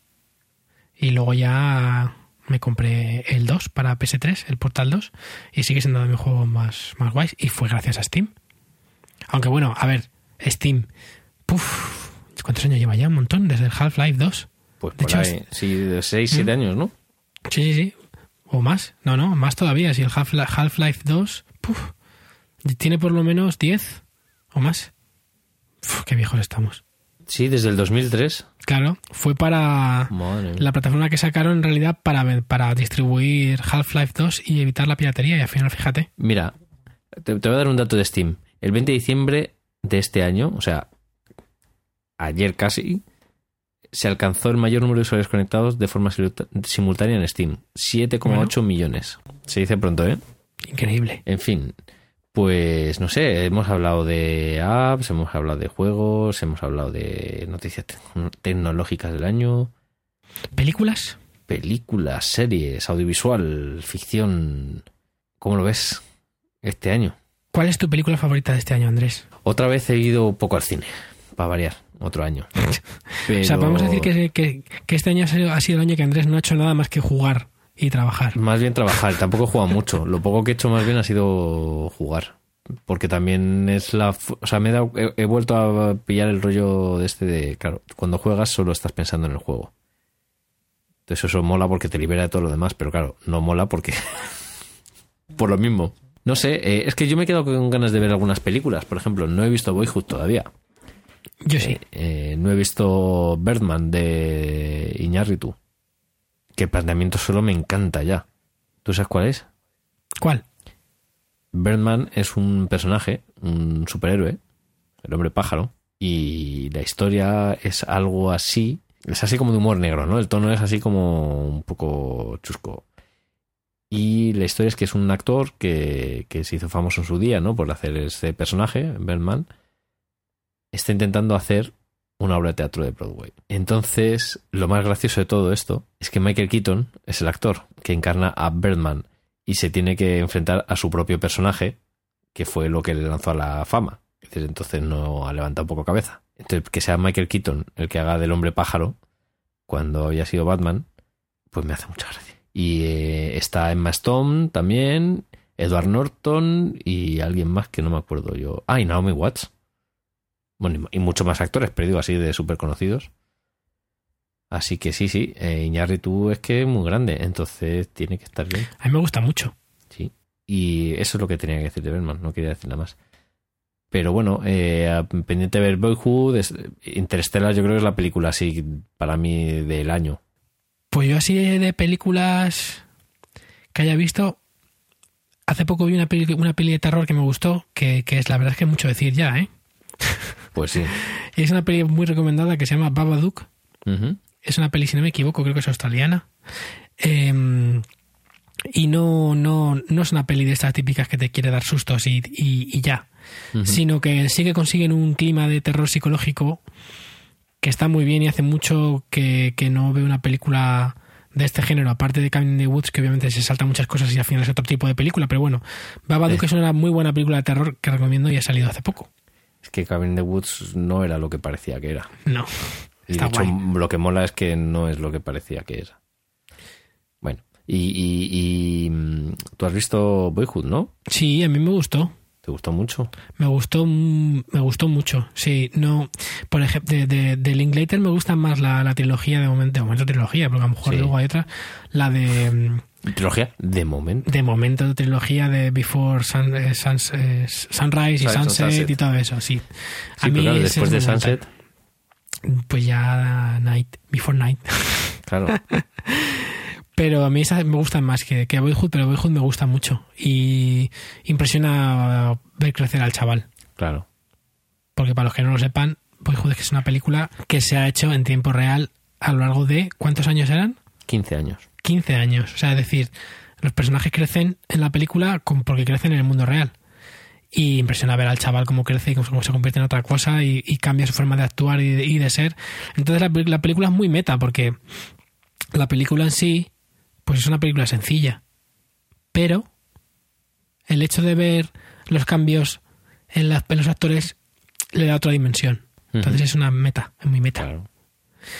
Y fíjate una película que no diría que, que, es la, que la rebomba, pero me, lo he pasado bien vi- viéndola un par de veces. y me sorprendió porque ah, me lo pasé, pues me lo pasé mejor que- de lo que esperaba. Sí. The, Edge of, The Edge of Tomorrow, que fue Tomorrow, Tomorrow, Tomorrow, tomorrow con tomorrow. que fue un poco flop para, para Tom Cruise porque no, no se no tuvo tanto éxito como se esperaba. E intentaron por todos los medios ahí que, que recuperara un poco de tracción. Em, pues está muy bien esa película, la he visto un par de veces y es muy entretenida. No sé si la has visto, pero mm, No, la tengo ahí en la lista de pendientes. Un poquito de ciencia ficción, ¿no? Pues sí, y tiene también que ver con viajes en el tiempo, más o menos, y de. Y, y una cosa que me gusta también eh, tiene relación. Hace poco un capítulo de, de Hacía Falta que me, me encantó la teoría de Edu sobre Terminator. Sí. Pues para que os hagáis una idea, Terminator sería como si. como los últimos 15 minutos de la película.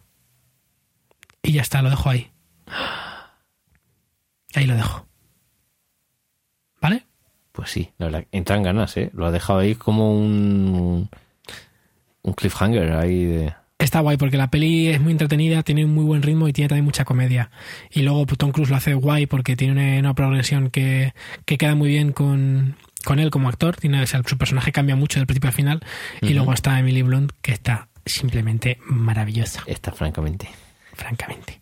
Eh, Jamie Blunt. Pues está recomendada. Me gustó más que a mí me gustó más que Oblivion, que me pareció un Es que poco más Oblivion fue un estirada. poco. Pero pues eso, muy recomendada esta película, muy recomendada para dentro para lo que es, que es una película de entretenimiento puro y duro. ¿Y qué más? ¿Qué más? Pues Hombre, también está. Sí, Tenemos Scorsese, ¿no?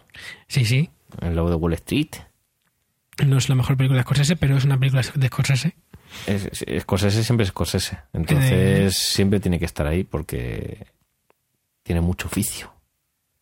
A mí no me ha gustado tampoco mucho, ¿eh? pero la verdad es que me parece que es una peli muy muy buena. Y tiene momentos espectaculares. Como por Sí. ejemplo el de nuestro aclamado y admirado y amado Ah, sí, McConaughey. McConaughey. McConaughey. McConaughey. McConaughey. Matthew. Matthew, te queremos. Ese momento de. Ay, ay, ay. Hizo uno de los memes más divertidos. Hay una remezcla brutal. Con, no sé si la has escuchado. La voy a- la voy a- esta la vamos a poner en las notas. Y también Bien. cuando, cuando le quitó el Oscar a, a DiCaprio. Sí. en fin. Bueno, hablando de Matthew, Interstellar, ¿no? A mí me gustó. A mí me ha gustado mucho. Es Sí. como... Ahora sí. Yo la vería otra vez. O sea, en- entiendo un poco que mucha gente le haya, se le haya, le haya, le haya decepcionado. Porque sí, tiene, tiende mucho hacia la emotividad, ¿no? O sea, tiende al final a ser casi el protagonista lo que no es ciencia ficción, que no lo vamos a decir. Pero, pero, perdona, eso es también ciencia ficción. Sí, sí. De hecho, a mí lo que me gusta es que por fin, o sea, después de. o sea, de, de- a mí Christopher, Christopher Nolan me pone un poco nervioso. ¿No? Es muy autoconsciente. Es, es muy. Mira cómo mola lo que estoy haciendo y qué guapo es. Mira como Nolan. Entonces me pone muy nervioso. Pero tiene, el tío es muy bueno. Claro. Pero es demasiado intenso y, y lo sabe. Y se gusta mucho en cada plano. Parece que estoy hablando de, de un actor, pero no. Es del director. Es que es- se regodea en cada, en cada cosa espectacular y cada más mal. Entonces que de repente deje un poco más eso de lado, se quede solo en la parte eh, emocional, aunque tenga su escenita también visualmente espectacular. Me, me ha gustado mucho porque, porque por fin se retoma esta parte de la ciencia ficción ¿no? que hemos visto desde eh, Solaris de Tarkovsky o 2001 de Kubrick o incluso eh, Contact de... Sí. Era de CMX, ¿no? Eh, que por cierto, sí, es de Robert CMX. Eh, que en la propia Contact aparece también Matthew. eh, Cierto. Un papelito pequeñito, pero importante. No sé, entonces ese esa ciencia ficción en la que lo que importan son las personas y los sentimientos. Y me gusta mucho. Porque todo lo demás, aunque no es tan importante, está ahí y es brutal. La Sí. parte más de ciencia ficción, como dices tú, pero mola mucho. Sí, lo que pasa es que yo, yo creo que a la hora de, de- de que una película se convierta de culto o no, o sea, una cosa que tiene origen, por ejemplo, es que es, tiene ¿sabes? ese tipo de final más misterioso que da que, da que hablar. Origen no es una película de culto ni va a ser una película de culto nunca. Origen se va a olvidar. Te lo digo yo. Mm, no sé. Pero digamos que ahí- mm, tiene más, más, más, más papeletas de origen de ser de culto que, que Interstellar. Es una película Interstellar mucho más, digamos, straightforward, ¿no? Es, no, no tiene no tiene tanto margen para que la gente debata en internet que al fin y al cabo es lo que hace que pues eso que, Twin- que Twin Peaks todavía se, ha- se hable hoy en día que por cierto ¿Alguien también- Espérate, no, no, no adelantes. ¿Alguien sigue hablando de Inception? sí Sí. seguro. Yo de verdad tengo la sensación de que, no sé, a mí no me... Yo creo que sí. no sé. Eh, Gana. Bueno, dos cositas. Uno, Sí. este es el año que nos hemos enterado que va, a vol- va a volver Twin Peaks. Que la estoy, la estoy volviendo, volviendo, volviendo a ver solo por eso. No he empezado, pero quiero hacer. Y, Andrés, tenemos una- unos deberes que hay otra película de ciencia ficción que nos, nos han recomendado mucho y, y hay que ver que se llama Coherence, que es de este año también, obviamente, porque estamos hablando de 2014, que es una Aquí película de James Ward, James Ward Burkitt, se, se llama el director, yo no lo conocía, ¿eh? pero esta película se está hablando mucho de últimamente, dicen que es una muy buena película de ciencia ficción y también tenemos que verla. Mm, Pues la sí. pondré también, la pondré también en las notas para que la tengas apuntada y la gente la pueda ver. Pues sí, y también, bueno, el año que se cerró la excesivamente grande, larga, man que le pese a Alex, El Hobbit. Sí, yo la fui a ver el otro día tú. Todavía no. Tengo la sensación de que mi vida es una lista de cosas por hacer y por ver y que no se termina nunca. O sea que si tú vas a acabar 2014 con una lista de propósitos desconmensurable. Completamente desconmensurable. Es el año también del, de, de la palabra desconmensurable. También, también. ¿No? Oye, y nos- no, no nos podemos dejar una película española magnífica que es La Isla Mínima. Sí.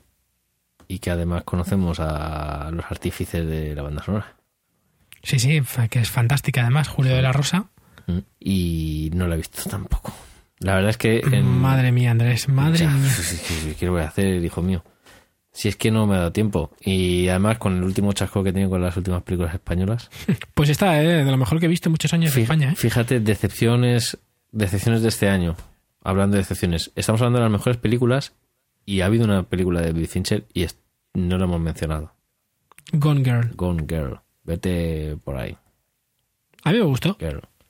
Sí, pero ya no, a mí está bien, o sea, pero no hemos hablado de ella, porque no, está bien, ya está, es eso. Pero ¿te parece peor, por ejemplo, que la de Millennium? Sí.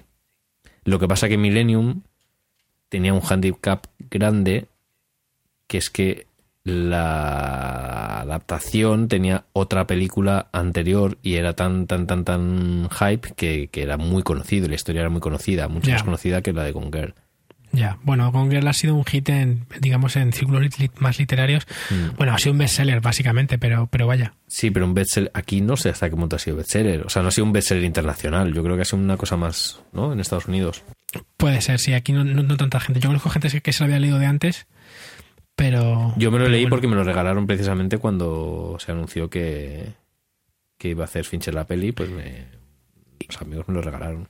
¿Y, y tú crees que te gusta menos porque te, te leíste el libro y el libro es mucho mejor? Mm, no, me parece que no ha sabido explotar las virtudes del libro y ha caído en errores que yo pensé que él no iba a caer. Por ejemplo, en Millennium había hecho muy bien lo que es trasladar la novela, el ambiente, las historias, tomándose muchas libertades a la- al cine.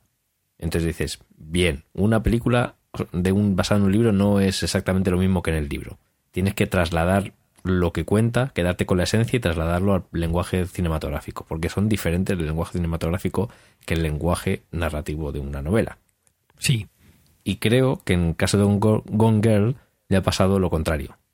Por querer ser demasiado fiel a lo que pasa en la novela, no ha o no ha tenido mm, un lenguaje narrativo cinematográfico mm, tan bueno. Se ha perdido mucho en guion y en contar unas historias y desarrollar historias y se ha quedado muy irregular desde mi punto de vista. Que hay mucha desproporción, por ejemplo, entre el planteamiento, el nudo y el desenlace. No, no está bien proporcionado. Que es algo que él, Fincher, haciendo películas muy largas, siempre había, lo había llevado muy bien, llevándolo con una estructura clásica o saltándoselo y pasándose por el forro. Pero en este caso no lo ha conseguido. Y creo que el problema ha sido eso, precisamente intentar ser demasiado fiel al original. Ahí queda. Ah, sí, se confirma un poco lo que me, me imaginaba, que si te has leído el libro la percepción es totalmente diferente. Claro, yo como no me he leído el libro me pareció muy divertido.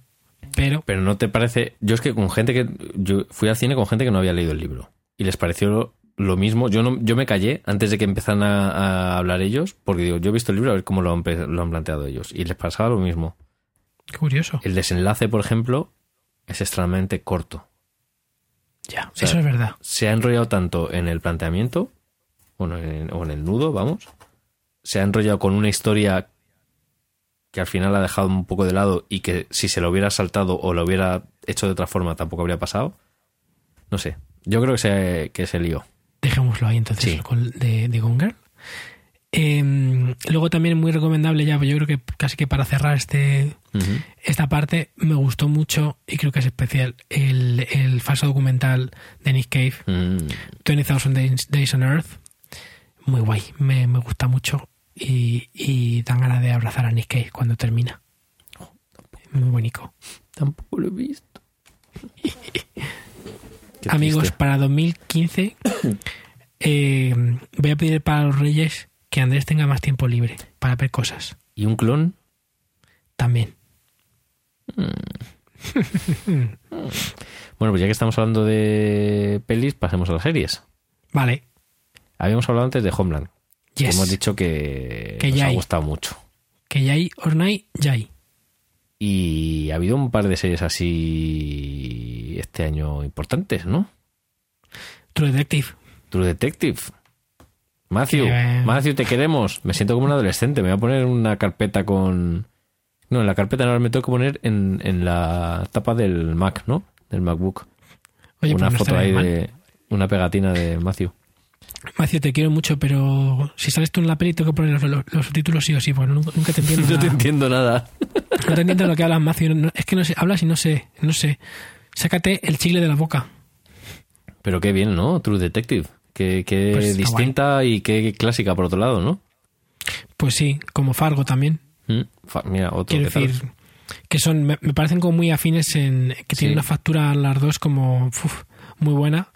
Oye, que yo no sabía, pensaba que pensaba que no iba a haber más Fargo, pero va a haber más Fargo. Sí, sí, va a haber más. Va a haber segunda temporada como 35 años antes o algo así, o va a ser como una precuela también de la otra, aunque va a ser una historia que no tiene que, o sea, una historia que no tiene por qué tener que ver con la otra. Pero mira, no, no lo sabía. Estoy, Mm. estoy muy contento por eso. Y luego también, bueno, Juego de Tronos que sigue ahí imparable como una de las series. De hecho, noticia fresca también, la serie en teoría más pirateada de- del año Sí, sí, sí, sí. que han salido estos días. Que, que no sé muy bien cómo lo calculan, pero No sé, yo sigo Pero a tope con, con Juego de Tronos. yo también. Y además es el año que han venido a rodar a España. Y que han dicho que se pidan de España y ya no vuelven también. Sí, han dicho, casi van a aparecer en los papeles de la Gürtel o de alguna, la operación púnica, alguna de estas, y han dicho, "Uy, estos son unos ladrones, estos españoles. Venga, que si comisión por aquí, que si 5 por, Que 3% por aquí, que si el 20 por allá. Hasta luego.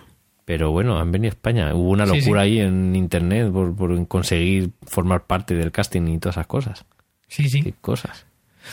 Y, Y luego también volvió Louis después de un tiempo de parón largo volvió Luis. y fue una temporada rarísima pero chulísima. Una locura, indescriptible. No, no, no hay forma de describir lo que ha hecho Louis con esta temporada. Pero bueno, yo sigo diciendo que el- todo el mundo tiene que ver Louis. Es una de las mejores series de los últimos años porque es una serie completamente de autor. El tío hace lo que le da la gana y no hay, ningún, no hay ninguna serie parecida. Es otra de las que tengo ahí pendiente. Sherlock tuvo una temporada tercera, tercera, ¿no? Sí, Brutal. No sé si la viste. Sí. Que creo que sí, la- ya lo comentamos aquí sí, también. sí, ya lo hablamos.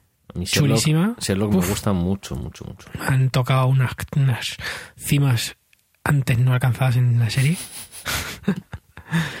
Además es que eh, me gusta mucho el casting. Sí, jo, es que el- Camberback es... Qué descubrimiento, ¿eh? Y Martin Freeman que está increíble también. O sea, muy bien. Buah. Tiene un ritmo y un... pf, Sí. fantástica. Sí, sí, Qué por la tercera temporada está, estuvo muy bien. Y luego, bueno, eh, Black Mirror. empezó el año con la segunda temporada de Black Mirror, que no lo hemos hablado, Sí, no lo hemos comentado. Que, pero claro, que no hemos contado, porque esa fue una de las cosas que te has reído de mí porque no me había enterado.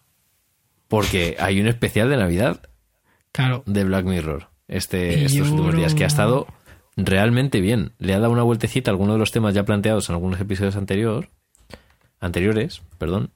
Y, y además, no sé, es que está muy bien. A mí me gusta, me, me gusta mucho, mucho, mucho.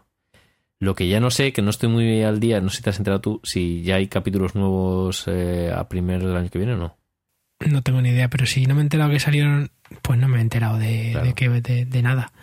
Que sale, por cierto, sale John Hamm efectivamente. es uno de los protagonistas y Ona, Cha- Ona Chaplin es que participa en Juego de Mm, es una actrices más guapas de Juego de Tronos. ¿Participa o participaba?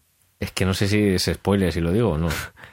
Bueno, dig- dig- digamos que ha participado Bueno, en algo- ha participado en, en Juego de Tronos que es eh, es de, bueno es de la familia de los Chaplin de, es hija de Geraldine sí hija de Geraldine Chaplin con lo cual es nieta de Charles Chaplin.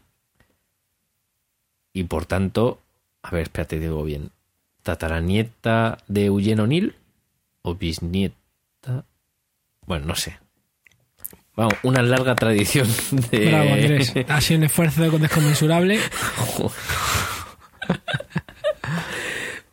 Pues eso, que es una gran tradición de, de- de actores y de cinematógrafos y de creadores, porque O'Neill era dramaturgo y, y que está francamente bien, la verdad. El capítulo es, es muy chulo y ¿no lo has visto? ¿Lo has visto ya o no lo has visto? No, Joder, pero si te enteraste la semana pasada.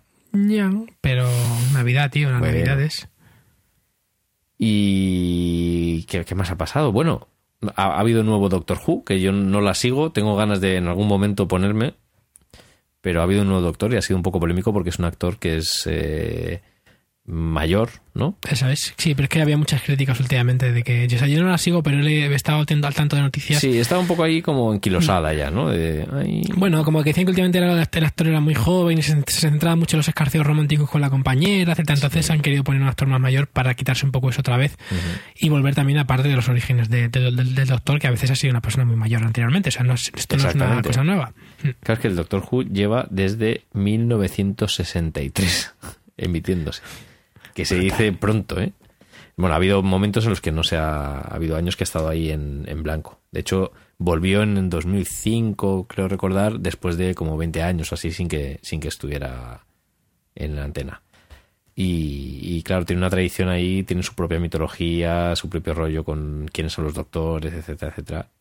Y eso, pues es, es un hecho bastante importante que cambie el personaje del doctor.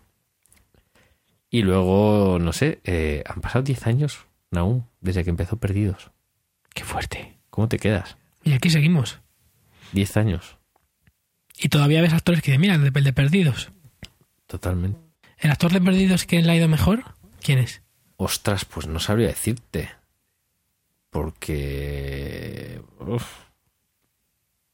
tampoco Ninguno. se han prodigado muchísimo, ¿no? Bueno, Michael Emerson tuvo su propia serie que todavía sigue, si no me equivoco. Y. Matthew Fox hizo alguna película así de acción y tal y poco más. Sí, sí, sí, sí. Esto me recuerda como el primer año de Alan Hermano, algo así, ¿no? Sí, ¿no? que ha sido de... Jorge García hace apariciones cada vez que... Pero hace casi como cameos, ¿no? De sí mismo. Y fue la portada del peor disco de Wizard también. Pobrecito. Bueno, pues fue por portada de un disco. ¿Qué más quieres? Sí, hombre, es visto así. Pero no sé, tampoco... Están en el limbo, han quedado en el limbo todos en la serie. se han quedado ahí en la isla. Pobrecicos. No, Dom- Dom- Dominic Monaghan, pero ya era conocido. O sea, en realidad al revés, ¿no? Era conocido por El Señor de los Anillos y luego fue conocido por Lost. ¿O qué, qué fue primero? Pues no me acuerdo, yo creo que Sí, primero fue El Señor de los Anillos, ¿no? sí. Que es más vieja. Sí, sí. Oye, yo quiero ver también la serie esta, la de Halt and Catch Fire, la quiero ver. Mm, ese es el momento de series frikis. ¿No? Sí, Series pero geeks. dicen, que, dicen que está muy bien. Sí, yo tengo también ganas. La tengo de ahí, ahí agendada también para ponerme con ella en algún momento. Porque es La ponemos aquí en lo mejor del año sin haberla visto. Total. Somos así. Somos así de guays. Sí. Y Silicon Valley también dicen cosas interesantes, por lo menos. No hay mucho consenso sobre si mola o no, pero la pintan como que, que mola. Me, me mola que, que has escrito las notas Sí. Silicom, S-I-L-I-C-O-M. Como sitcom, Claro. Silicom es comedia tonta. tonta ¿no? con Y, Silicom. no sé qué más qué más qué más así series ah bueno yo me quedo con ganas de ver la nueva serie de de Ronald D. Moore que también lo he escrito mal en las notas por cierto he Sí, puesto Roland, de. Rolando. Y no, y, y, y- y More es con una O o con dos. es con dos pero de hecho eso lo había cambiado No, lo he puesto yo. Está, está- fatal. sí Sí, ha puesto Roland de Moore. es como Candemore. Candemore, tío. Candemore. pues sí Oye, qué guay, me gusta mucho. Roland D. Moore que era el, el autor Mira. de Battlestar Galactica y tiene nueva serie que habla de viajes en el tiempo Uh, interesante. y pinta muy bien, pero no sé. Esta es como todas las cosas que hace Roland. Moore, pueden molar mucho o ser una puta mierder. No sé si hablamos ya de la otra serie de virus. Sí, ¿no? Creo que sí. Sí. Eh, joder, ya no me acuerdo ni cómo se llamaba. ¿Ves? Este es mi problema. Veo al final cosas que no me acuerdo luego. Bueno, y luego también este año estaba. eh, fue la, la segunda temporada de Orange is the New- Black, que es muy conocida. Sí. Pero bueno, yo creo que es una serie que, bueno, que está bien, que es muy entretenida, pero que tampoco. A mí me da como perecita. Pues sí, que te, dé- que te dé pereza. Sí, ¿no? Quiero decir, está bien, está entretenida. Ah, bueno, y también eh, estuvo muy bien eh, House of Cards. Ay, House of Cards. Bueno, la segunda temporada, ¿no? La primera temporada es del año pasado. Claro, la segunda, que la, ya han hecho el teaser de, ya han emitido el teaser de la tercera. Y va a ser chan, chan, chan, chan, pues ya sabes. Chan, chan, chan, chan, chan, Va a molar, ¿no? ¿Ves? Por ejemplo, Fincher hizo, fue el productor ejecutivo de, de la primera temporada y dirigió el primer episodio. Sí. Ahí es nada. Ahí, ahí queda eso. Ay. Pues sí, muchas cositas, muchas cositas. Ay. Hay una frase que, que que me encanta que la dijo alguien en Twitter, no recuerdo quién, pero fue, desde que, estoy, desde que existe Twitter, se muere más gente. Porque eres más consciente de la gente que muere, claro. Pues este año se ha muerto todo el mundo, ¿eh? Mogollón de peña. Mira, una pequeña lista. Venga, a ver. Joe Cocker, Joe Cocker, además eh, el de los últimos. Adolfo Suárez, Sí, Paco de Lucía, Paco. Pete Seeger, Pete Seeger, qué drama. Luis, Ara- Luis Aragonés, Leopoldo María Panero, Gabriel García Márquez, Gabo, sí, pobrecito. Ana María Matute, Yago Lamela, ¿Yago Lamela ha muerto este año? sí, Vaya, Darío Barrio, sí. Gustavo Cerati, que llevaba cuatro años en, en coma pobre también. ya, sí, que se veía ver que en cualquier momento. Pobrecico. Por cierto, vamos a hacer un homenaje, ya lo contaré. sé, lo sé. Robin Williams, Mickey Rooney, James Rebhorn, que esto, o sea, quiero decir, no es un tío que fuera muy conocido, pues, Pero- salvo, salvo que sale, salía en Homeland, Sí, y ya hemos hablado de esto. ya hemos hablado. Eh, Harold Ramis, Sí. James Aberley, ¿Sabes quién era James Aberley? Tío Phil. el, claro, tío Phil, tío Phil, eh, Phillips y Phil. Philip Seymour, Se- Se- Seymour Hoff- Har- Har- has visto que Philip Seymour Hoffman. que bien eh, hilado. Y, eh. y esta, y esta es la, la lista que es madre mía. O sea, mm, luego siempre dice, ¿pero quién queda? Pues, los que quedamos, ¿no? Y seguro que algunos se nos ha pasado por ahí, ¿eh? Mucha gente, mucha gente. Todo por culpa de Twitter, ¿eh? Total. Habría que cerrar Twitter, Andrés. Se pone mucha gente. Esto no se da Estoy de acuerdo. Esto es una vergüenza. Bueno, ahora lo, lo borro. Oye, ¿y no hemos hablado nada de música? ¿No? Cierto, cierto. Ni de Podemos tampoco. Para mí lo mejor son los memes de, de Pablo Iglesias con el árbol. Son brutales. Ya está. Oye, ¿tú crees que el tema de conversación más hablado en estas navidades en España ha sido el pequeño Nicolás o Pablo Iglesias? El pequeño. Nicolás, sin duda. Sí, ¿no? Sin duda. Sí, porque la gente de habla Podemos se, se pelean. Y se evita la política en la cena de Navidad. ¿No? Hubo, una- hubo un año en mi casa que, este- que ponía prohibido, mi abuela puso un cartel que ponía prohibido hablar de, de banqueros en, en aquel entonces, cuando eran los banqueros los que corrompían, como Mario Conde. Dice, y ponía luego entre paréntesis, en todo caso de barqueros. Qué cosas. Oye, y de música entonces este año, ¿qué, ¿cuáles han sido tus lanzamientos favoritos? Porque yo no tengo tantos. Mm, Pues la verdad, estoy como, por un lado tengo sensación de que escucho cosas que me han gustado muchísimo, pero por otro de que no ha habido grandes cosas. Mira, discos que me han gustado a mí mucho. Sí, El del Ryan Adams, está muy bien. que me encanta y creo que es el que, me- el que más me gusta de este año. ¿Dirías que es el mejor grupo, o sea, el mejor disco del año es el de Ryan Adams? Yo sé que más he escuchado probablemente. Interesante. Eh, luego también, producido por Ryan Adams, el de Jenny Lewis.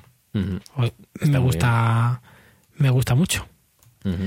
Eh, ¿Qué más? Me gusta mucho, que ya lo dije por aquí, el de conducción de, de Haces Falsos. Haces, Haces. haces, no haces. Sino, ¿Qué haces? sino que, Hola, ¿qué haces? haces? Hola, hola, ¿qué haces? Hola, ¿qué haces falsos? Pues el de Haces Falsos me gusta mucho también. Sí. Eh, el de Al J, Sí, está muy bien. buen disco también, que me gusta. Y, oye, el de Oso, el de Oso Leone también es de este año o es del año pasado. El de Oso Leone me acabas de pillar. Yo creo que es del año pasado. No lo sé. No lo sé. Mierda, no lo sé. No lo sé. ¿No sabes? Pues es un buen disco también que escucha mucho este año Mm. y que me gusta. Y mm, ha habido un par de cosas que se han hablado mucho de ellas, como que han sido muy guays, pero a mí no, term- no me han terminado de encajar. O sea, están muy bien, pero tampoco me parecen espectaculares. Por ejemplo, el nuevo de Drexler, Uy, a mí me gusta mucho. a mí me gusta, pero mm, me deja un poco tibio. Y sabes que le han dado un Grammy, ¿no? Sí, lo sé. Que le han dado nuestro amigo Campi, Sí, lo sé. que es el productor, Sí, lo sé. y nuestro amigo, Sí, lo sé. que es nuestro un amigo con un Grammy. Sí, lo sé. Pues eso, que me, me ha gustado, es un disco muy, muy chulo, pero como que me ha dejado un poquito ahí... Es un grower, ¿eh? un ¿Cómo? Un grower, un grower. Ah, que va creciendo ahí con el tiempo. Sí. Y luego, por ejemplo, me ha gustado, aunque no es mi rollo, el de Damon Albarn, el Everyday Robots. Sí, es verdad, que también es de este año. Está muy bien, pero no es un disco que me ponga eh, así como para escuchar, ¿sabes? Mira, más discos guays. El último de, de, de Horror se mola un montón. Sí, a mí... mm, A mí me gusta. También me gusta también el de Tom Petty, el último, que además ha sido número uno, por fin. Sí, pero a, a mí me ha gustado precisamente por eso, como para... Te lo has ganado, chaval, ya era hora. Ya, sí, también es Pero verdad. Yo creo tampoco que me parece- honorífico. Sí, ¿no? Yo creo que sí. Y Pero es un buen disco, o sea, siempre hace buenos discos este hombre. que sí, por supuesto, no lo dudo nada de nada. El de Jack White está muy bien también, pero tampoco me parece espectacular, ¿no? Eh, me parece que sigue Sí. jugando a hacer ahí su historia, lo está haciendo muy bien. Y luego eh, ha sacado disco Sprinting, que ni fu ni fa. El de Ed- Mira, el chavalito pues- este, Ed Sheeran, que lo han puesto ahí por las mm, nubes y me parece que no es para tanto, ni mucho menos. Es verdad. Déjame que te diga uno que puedes- podría ser de lo mejor de lo peor. A ver, El de Mando Diao. el de Mando Diao. Man- mm, Mando Diao, amigos, Mando Será- Diao es un, es un caso de estudio. ¿Qué ha pasado con Mando Diao? ¿Qué ha pasado con Mando Diao? Se les ha ido la almendra, ¿no? Mando Diao y amigos era un grupo de suecos, rockeros. Bueno, rockeros, pop rockeros, Hmm. guapos, Delgaditos. triunfadores. Sí, sí, triunfadores. Iban con sus pintas así, pues con su ropa, pues eso, con sus trajes, con su ropa un poco más rockera, canciones pegadizas. El disco anterior empezó a ser un poco más discotequero, un poco, pero bueno, ya sabes, ya y luego tú sabes, ¿no? Pero con la batería, con la Ya batería. parecía que se les había ido un poco la... Pero bueno, estaba bien. Un poco jungle, ¿no? Pero de pronto llega el último disco de Mando Diao. La portada, yo creo que si no lo tienes, te puede producir espasmos. Si tienes, como tú sabes, como esto que pasó con Pokémon, ¿no? Ujú. Te puede producir espasmos. Te puede producir daño- daños en la córnea. Vale, bueno. La portada. Pero es que luego ellos de pronto van a los conciertos y van como de blanco, con unas mallas blancas, Como zapatillas de- como unas zapatillas con los calcetines por encima de las mallas, Mm, con unos pantalones cortos blancos. O sea, es como si fueran como el Real Madrid, pero entre eso y pijama. O sea, entre, entre equipación deportiva oficial del Real Madrid y pijama. ¿Vale? sí. Y luego van, van cantando en vez de con el micrófono normal, con un pinganillo a lo Madonna, años 80, Mm, ¿vale? mm. Cintas, en, cintas en la cabeza también, cintas como de correr, blancas también. Guitarras españolas con que van, Blancas. las tienen ahí. Bueno, blancas no. Ah. Pero guitarras españolas estas de el rollo de punteo de, tú sabes, de, de, de sonido de remezcla. Tin, tin, rollo Ibiza, ¿no? Sí. Tin, tin, tin, tin.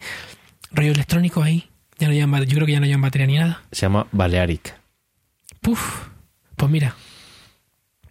Un, chico, una cosa muy rara que no sé qué les pasa. En los conciertos se ponen a hablar media hora, empiezan a contar movidas. Todo el rato diciendo, diciendo cosas del amor. Amor, el amor, el amor. Igual han encontrado a Jesús.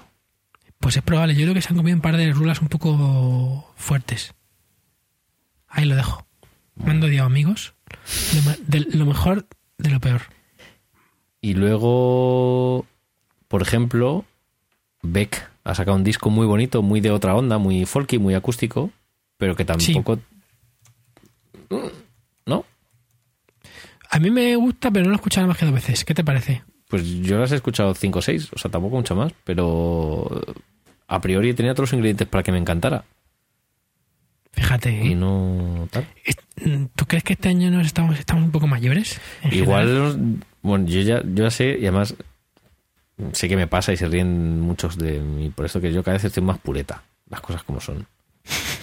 De hecho, por ejemplo, no me ha gustado eh, el Ultraviolence de Lana del Rey, el de San Vincent me da un poco igual, eh, el de Likely, que también se habla mucho de que es la bomba. Ay, a mí sí me gusta, a mí sí me gusta. Sí, sí está bien, pero como Bien. que no.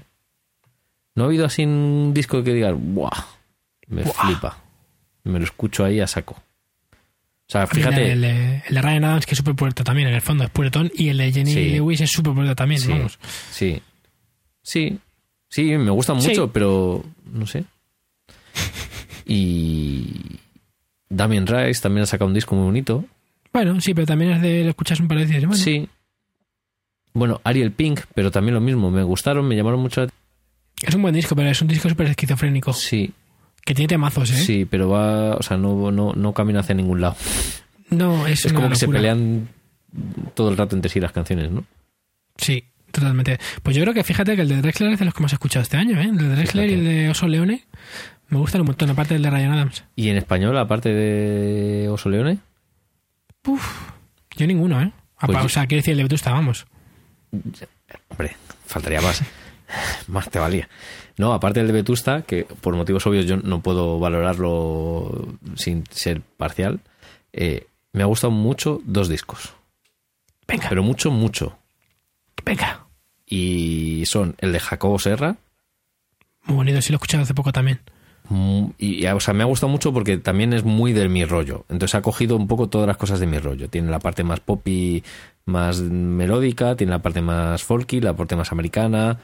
Está súper bien grabado, súper bien Está tocado. muy bien tocado, muy bien grabado, con mucho rollo, con mucho gusto. Y encima tiene unos musicazos que son colegas Sí, y, y que él es más majo, le he conocido hace poco y es más majo que las pesetas. sí. Muy buena guay. gente.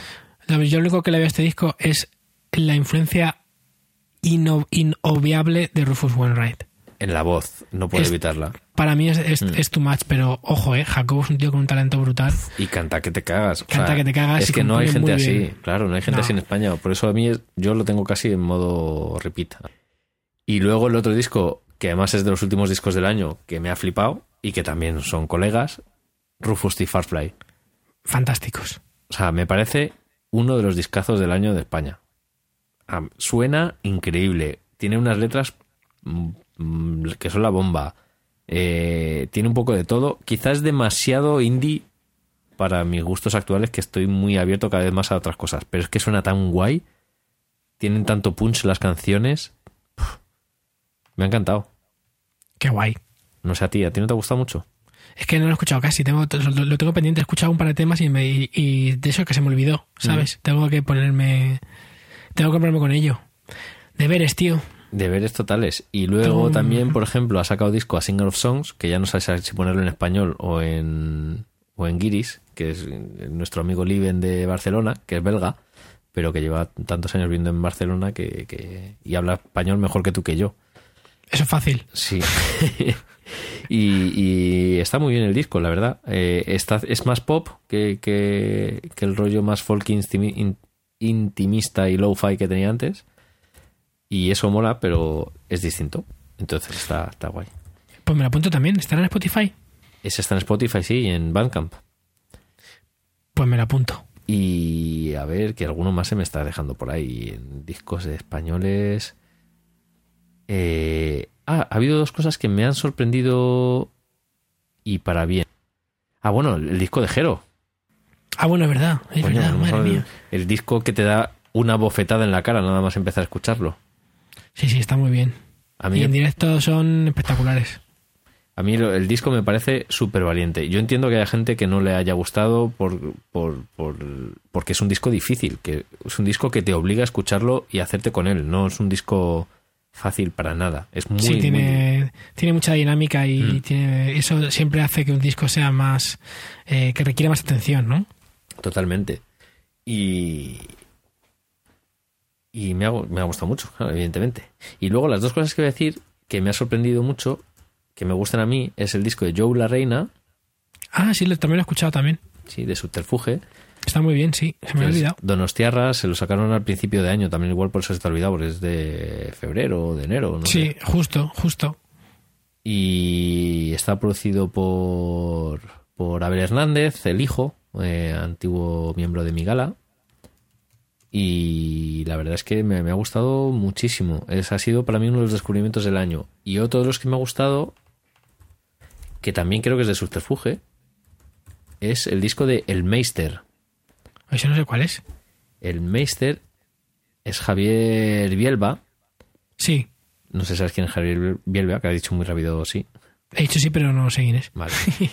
es el cantante y compositor de Arizona Baby de Corizonas. Ah, vale, ya sé quién es. Que tiene una barba así muy grande y un gafas Sí, redondas John Lennon. Sí, sí. Entonces ha hecho un disco muy, muy, pero que muy interesante En español. en español. Bonito. Es que este disco es el típico que es casi mejor escucharlo sin saber nada. Porque sorprende. Entonces, Mm. Vale. si, si me pongo aquí y tal, voy a haceros un favor a todos. Vale. El disco se llama. Eh, Así que, ¿ves? Son como cositas que son interesantes y que están por ahí. Que, que molan, que, que están bien, que tal. Pero tengo la Sí. sensación de que no ha habido como un grandes discos.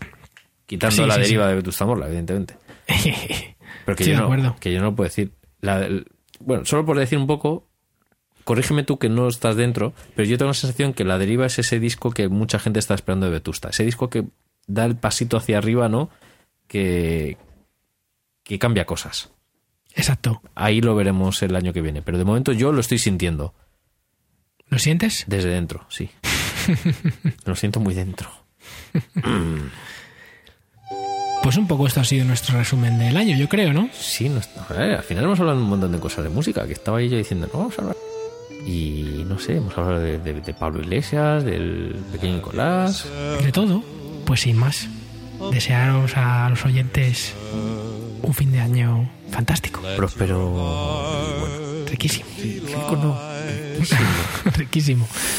Y que en 2015, pues aquí seguiremos, otro año más. Y prometemos hacerlo con más ganas. Con más ganas no, porque ganas tenemos, con más frecuencia. ¿Verdad? ¿Propósito de fin de año? Propósito de fin de año. No, de fin de año no, de nuevo año, ¿no? De año nuevo, es verdad. Hacemos un, un choca último para acabar el programa. Venga, chócala. Toma. Propósito de año nuevo. Hasta luego. Adiós. Next year, all our troubles will be miles away.